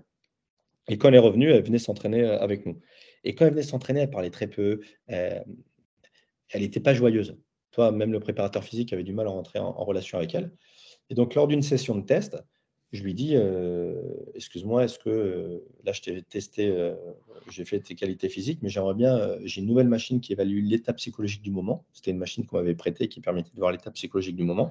Est-ce que tu veux bien que je te teste dessus? Elle me dit Ok, pas de souci, ben, reviens demain. C'est une machine qui s'appelle le Biflow. C'est une machine qui, avec de l'impédance-métrie, permet de voir un petit peu l'acidité dans le corps et permet de voir ton état psychologique et le lien avec les organes, en fait. Savoir si tu as des organes trop acides et si sont trop acides, c'est lié avec la théorie du second cerveau. Tu vois, comme quoi le, les organes seront, seraient le second cerveau et expliqueraient l'état psychologique. Et je lui fais le test. Et dans le rapport, à un moment, tu as une empreinte de deuil. Donc ça s'appelle comme ça, empreinte de deuil, et c'est noté sur 5. Donc le, rapport te donne euh, tes différents états psychologiques. À un moment, il y a empreinte de deuil, et elle était à 4 sur 5. C'est fort, 4 sur 5, c'est une grosse empreinte de deuil. Et, cette empreinte de deuil, c'est pas que tu as perdu quelque chose, euh, ton maman, ta papa, ou, ou tu as perdu un être, c'est l'empreinte de deuil, c'est j'ai du mal à abandonner quelque chose, à faire le deuil de quelque chose que j'ai abandonné. Donc, je lui explique, voilà, tu as, une forte empreinte de deuil. Donc, euh, c'est soit tu as perdu quelqu'un et tu n'arrives pas à faire le deuil de la perte, soit tu as changé une situation dans ta vie et tu n'as pas assez digéré ce, changement de vie. Et là, elle se met à pleurer devant moi. Mais quand je te dis pleurer, mais elle s'écroule. Elle s'écroule, euh, comme si elle venait de se prendre une trempe, euh, toi, suffoquer et tout. Je t'en parle, toi, j'en ai les frissons tellement que ça m'a mis dans une situation. Et, euh, je lui dis, voilà, et là, elle commence à se livrer. Elle me dit, ben voilà, il y a X années, quand j'étais sur le circuit pro, ben, je jouais et tout, je faisais le tour du monde et tout, mais je voulais une vie normale. Donc, j'ai décidé de quitter le circuit pro pour avoir une vie normale, retrouver mes amis, ma famille, etc. Et là, depuis un an, je travaille à tel endroit et tout. J'ai une vie normale. Mais le circuit pro me manque. Donc, un an plus tard, elle a décidé de revenir sur le circuit pro. Elle a perdu des places, tu vois. Et le problème qu'il y a, c'est que les filles que je battais avant, maintenant, elles me battent. Et maintenant, je me rends compte que j'ai plus le même niveau, etc. Et donc, enfin, maintenant, tous les soirs, quand je me couche, j'ai une angoisse. C'est demain matin, est-ce que je me lève? Pour être joueuse de tennis professionnelle ou est-ce que je me lève pour avoir une vie normale? Et ça fait trois mois, quatre, cinq mois que cette question me hante toutes les nuits. J'ai peur d'aller dormir. Et ça me hante. Et elle me dit ça en pleurant. moi, je dis, oh là, euh, tu sais, bon, tu sais ce que je te conseille, vraiment, euh, va voir un, psychologue du sport, ça peut vraiment t'aider et tout. Et, c'est une démarche qu'elle n'avait jamais fait de sa vie. Jamais. Et je de voir un psychologue du sport. Et euh, elle fait quelques séances avec. Et, et au bout d'un mois et demi, elle revient, mais joyeuse, sourire, elle refait de l'entraînement avec joie, etc.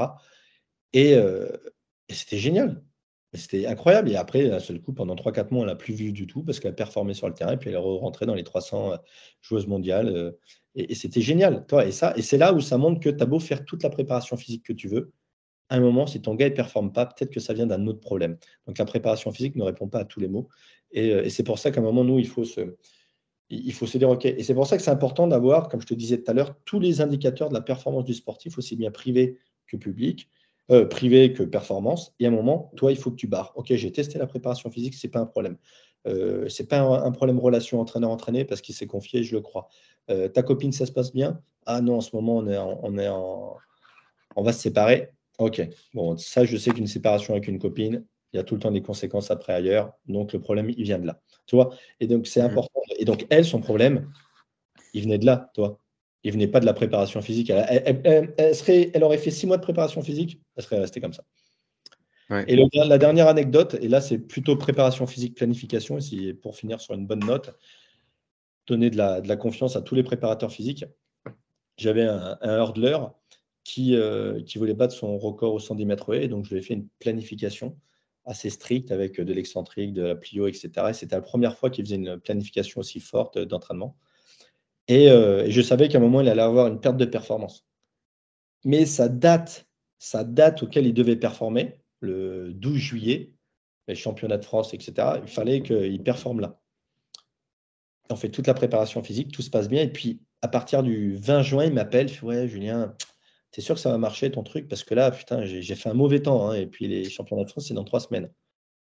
T'inquiète, t'inquiète. Normalement, tu vas avoir ta surcompensation. Là, tu as encore un régime de statodynamique pendant trois semaines. Ça va venir. Bah, première semaine de juillet, il fait pas une bonne performance, tu vois. Mais meilleur, tu vois, son temps. Je t'inquiète pas, tu as vu, ça monte, c'est meilleur. Euh, ouais, mais c'est quand même dans dix jours et tout. Ta dernière compétition avant les championnats de France. Pareil, il est, il est encore loin de son record. Ah, et toi, moi, je commençais à douter, toi. Je dis, putain, merde, on a fait une belle prépa et tout. Championnat de France, bam, il bat son record personnel, il m'appelle, ouais, putain, trop bien, ça a marché, j'ai battu mon. Et, euh, et moi, je me suis dit, je fais, putain, si ça n'avait pas marché, qu'est-ce que ça aurait donné? Donc là, je touche du bois, ça avait marché, mais tu te rends compte que derrière tout ça, il y a quand même un, gros aspect. Euh, un gros aspect psychologique. Il faut aussi croire en, ce qu'on fait nous. Non, t'inquiète mmh. pas, euh, ça va marcher, ça va marcher. Et, euh, et voilà. Et, euh, et, donc derrière, c'est vraiment un lien entre tout. Motiver son athlète, t'inquiète pas, et confiance en moi. Normalement, c'est bien, pam, t'as bien bossé. Et, après, voilà. Et, euh, donc ça, c'était la petite note pour dire qu'une planification, ça joue jusqu'au bout. quoi. c'est comme une compétition jusqu'à la dernière seconde. Et, c'est quoi tu avais une, période d'affûtage non, à la fin ou un truc comme ça pour faire. Bah, euh, vu que c'est un hurdler, euh, avec ce type de sport, tu as, la possibilité vraiment de faire des gros cycles de, d'hypertrophie vraiment en début pendant 4-5 euh, semaines. Et puis après, j'avais fait un gros travail d'excentrique. Et puis après, j'avais fait un gros travail de, de, ah, de concentrique. Ah, concentrique isométrique. Après, j'ai fait un gros travail de concentrique. Après, un travail de plio. Puis après, j'ai fait un travail de, de lourd léger. Et puis après, j'ai fait un travail de stato. Donc, tu vois, tu, ça m'a vraiment permis de travailler sur des cycles de trois semaines, chaque fois des régimes de contraction musculaire bien précis, intégrés ou non, après avec des exercices liés à l'activité. Et donc, ça, c'était top. Et, et c'est vrai qu'avec ce type de sport, tu peux aller explorer tout ça. C'était génial. Tu peux aller explorer tout ça. dès que tu es sur du sport collectif, je trouve que dans le sport collectif, tu prends ton kiff juillet-août pendant la période estivale où là, tu fais plein de trucs dehors à l'intérieur. Et puis après, quand tu es en, saison sportive, tu fais tes deux, trois séances de prépa physique avec ton club pro, toi, mais ça reste très terrain, toi, où il va y avoir une séance de PMA quelquefois pour faire une piqûre de rappel, mais ça reste très, terrain et tu explores moins. Hmm. Donc, euh, c'est top. C'est top. c'est passionnant. Moi, moi, tu peux me lancer, je, je parle prépa physique pendant des, des heures et, euh, des heures. Et, donc voilà. Ah ouais, non, mais c'est ouais, non, c'est super intéressant. C'est ouais, mais ça montre vraiment qu'il faut qu'il faut se faire confiance, euh, croire en ce qu'on fait, quoi, croire en son, son programme, sa planif, tout ça. Faut, faut vraiment, moi je le, je le répéterai pas assez, avoir de l'audace. Si ton rêve, c'est, c'est, je sais pas moi, c'est d'être préparateur physique dans l'équipe de France de handball, ben, tu vas à la maison de handball, euh, tu tapes à la porte, tu demandes de parler à l'entraîneur euh, à l'entraîneur ou au coordinateur de la performance, il dit voilà, moi je veux faire un stage avec vous. Pendant ton stage, il euh, faut se déchirer. Pendant ton stage, il faut que tu crées tes propres outils, ou il faut que tu crées tes propres routines, il faut que tu montres, il faut que tous tes joueurs aient sa fiche personnelle. Moi, j'ai fait des, fiches, tous mes joueurs avaient sa fiche personnelle. Montrer que tu es passionné, que tu travailles, que tu crées tes propres outils, que tu essayes, euh, et que quand tu t'es loupé, ben, que tu admettes que tu as loupé, il faut vraiment créer. Et, petit à petit, les, les, les gens vont se dire, OK, lui, c'est un bosseur, je le veux avec moi. Il faut montrer qu'il ne faut pas juste être, ben voilà, euh, j'utilise des outils technologiques, euh, vous voyez, c'est cool, c'est marrant, sympa, boum, tu appuies sur le bouton, ça t'imprime les rapports automatiquement. Non. Quelle est ta plus-value à toi? Qu'est-ce que tu vas apporter? Quel est le... Euh, et, et, voilà, c'est vraiment le. Et puis, si tu as un rêve d'aller toucher des sportifs pros, ben, écris ton parcours. Ben, D'abord, je voudrais faire ci, faire ça, rentrer dans la Fédé, faire un stage ou vous prêtez mes services de manière bénévole au début. Et, si vous êtes bon, après, on va venir vous chercher. Moi, on est venu me chercher euh, pour, la Nationale 1 en handball, parce qu'en fait, je bossais très bien avec des équipes d'excellence et de pré-national. Et vu que j'étais passionné, un jour, il y a un gars, il est venu, fait Ouais, putain, tu veux pas venir travailler avec moi avec l'équipe euh, nationale euh, Une, donc troisième division en handball. Bah oui, moi, t'es sûr Ouais, en fait, pourquoi? Parce que j'étais sérieux. En fait, ton sérieux va amener, va t'amener des opportunités. Et voilà. c'est le conseil que je peux donner. Euh, si tu as envie d'écrire un livre, Johan, écris un livre. Franchement, ça, avec euh, Alex, on a, écrit, le livre. Euh, on a écrit le livre sur un coup de tête. En fait, tous les deux, trois fois par soir, en fait, on centralisait toutes nos connaissances et on écrivait un petit peu notre philosophie de la prépa physique. Et on discutait, on se relisait, on se corrigeait, etc. Et après, euh, au bout d'un an et demi, on se dit putain, merde, on a quand même, euh, on a quand même 200 pages. Putain, en fait, on, a, on vient d'écrire un bouquin. Et, voilà, et ça s'est fait comme ça. Et, Alex disait putain, mais qui on est pour écrire un bouquin? Je sais qui on est, mais euh, Didier Reis, Martin Buchet, etc. Ils étaient comme nous. tout le monde est, on est tous au même niveau. Il n'y a pas il n'y a, pas personne est meilleur que l'autre. On a tous des, outils différents, des philosophies différentes en prépa physique. On a tous des boîtes à outils différentes, des expériences différentes, qui fait qu'à un moment ou un autre, on sera pertinent. Et si moi, avec ce bouquin, j'ai pu aider des gens à, avoir certaines réponses ou à les accompagner dans, la mise en place de la prépa physique, je, serais hyper heureux. Bah ouais, bah, moi j'ai appris des choses hein, dans le bouquin là. Top, ça. on, ne connaît pas tout, on connaît pas tout, on apprend encore. Euh, on apprend tout le temps. On apprend tout le temps. Euh. exactement, tu as tout à fait raison. Tu as, tout à fait raison de, dire. Il faut tout le temps apprendre, c'est ça qui est cool, c'est ça qui est, top. Vraiment qui est top. donc voilà, je ne sais pas si j'ai répondu à toutes tes questions. Je pourrais encore parler des heures sur plein de thèmes. Oui, euh, non, mais on peut toujours parler plus. Euh, mais si on a fait, grosso modo, on a fait le tour un peu de, de ce que j'ai prévu et même de qu'on a rebondi sur d'autres choses. Là, c'était non vraiment super, super intéressant. J'espère que ceux qui ont écouté le podcast ont, appris des choses aussi. Ok, et puis n'hésite pas, s'il y a des gens qui veulent me contacter euh, bah, sur LinkedIn, qu'ils n'hésitent pas à m'envoyer des, messages s'ils veulent que, j'échange avec eux. C'est toujours un plaisir de partager. Carrément. Donc, euh, voilà. Et puis, euh, et puis hâte d'écouter notre échange, parce que là, on échange, mais je le réécouterai. ah ouais, oui. Il y a trop de conneries. Ah ouais. Bah, je, te, je, te, tiendrai au courant quand, quand ça sortira. J'en ai, je crois, peut-être deux, deux en attente, un ou deux en attente là. Et après, euh, j'en sors un, un, par semaine, ça. je, suis, je, suis, je, suis, régulier. ok, bah top. Super, bah merci beaucoup, Johan, pour cette initiative. je te souhaite de t'épanouir dans le métier de la prépa physique, de t'épanouir dans ton futur stage. Et puis, et puis n'hésite pas à être audacieux et puis à y aller quelquefois au culot si, si ton rêve, c'est d'aller toucher, toucher du sportif pro ou, la Fédé ou, ou autre. Ouais, pourquoi pas. Hein. On verra. Bah, merci encore à toi pour, euh, pour cet échange, pour euh, toutes tes anecdotes et, ce que tu as pu partager. C'était vraiment, euh, vraiment super intéressant. J'ai beaucoup apprécié notre échange. merci beaucoup. Bonne journée à toi. Ouais, merci à toi aussi. Allez, salut, à bientôt. J'espère que cet épisode vous a plu. Si c'est le cas, je vous invite à vous abonner, partager l'épisode et laisser une évaluation au podcast. N'hésitez pas à me faire des retours en commentaire pour faire évoluer le podcast. Vous pouvez retrouver le podcast ainsi que l'invité euh, sur les réseaux avec les informations en description. Merci pour votre écoute et je vous dis à bientôt pour un nouvel épisode.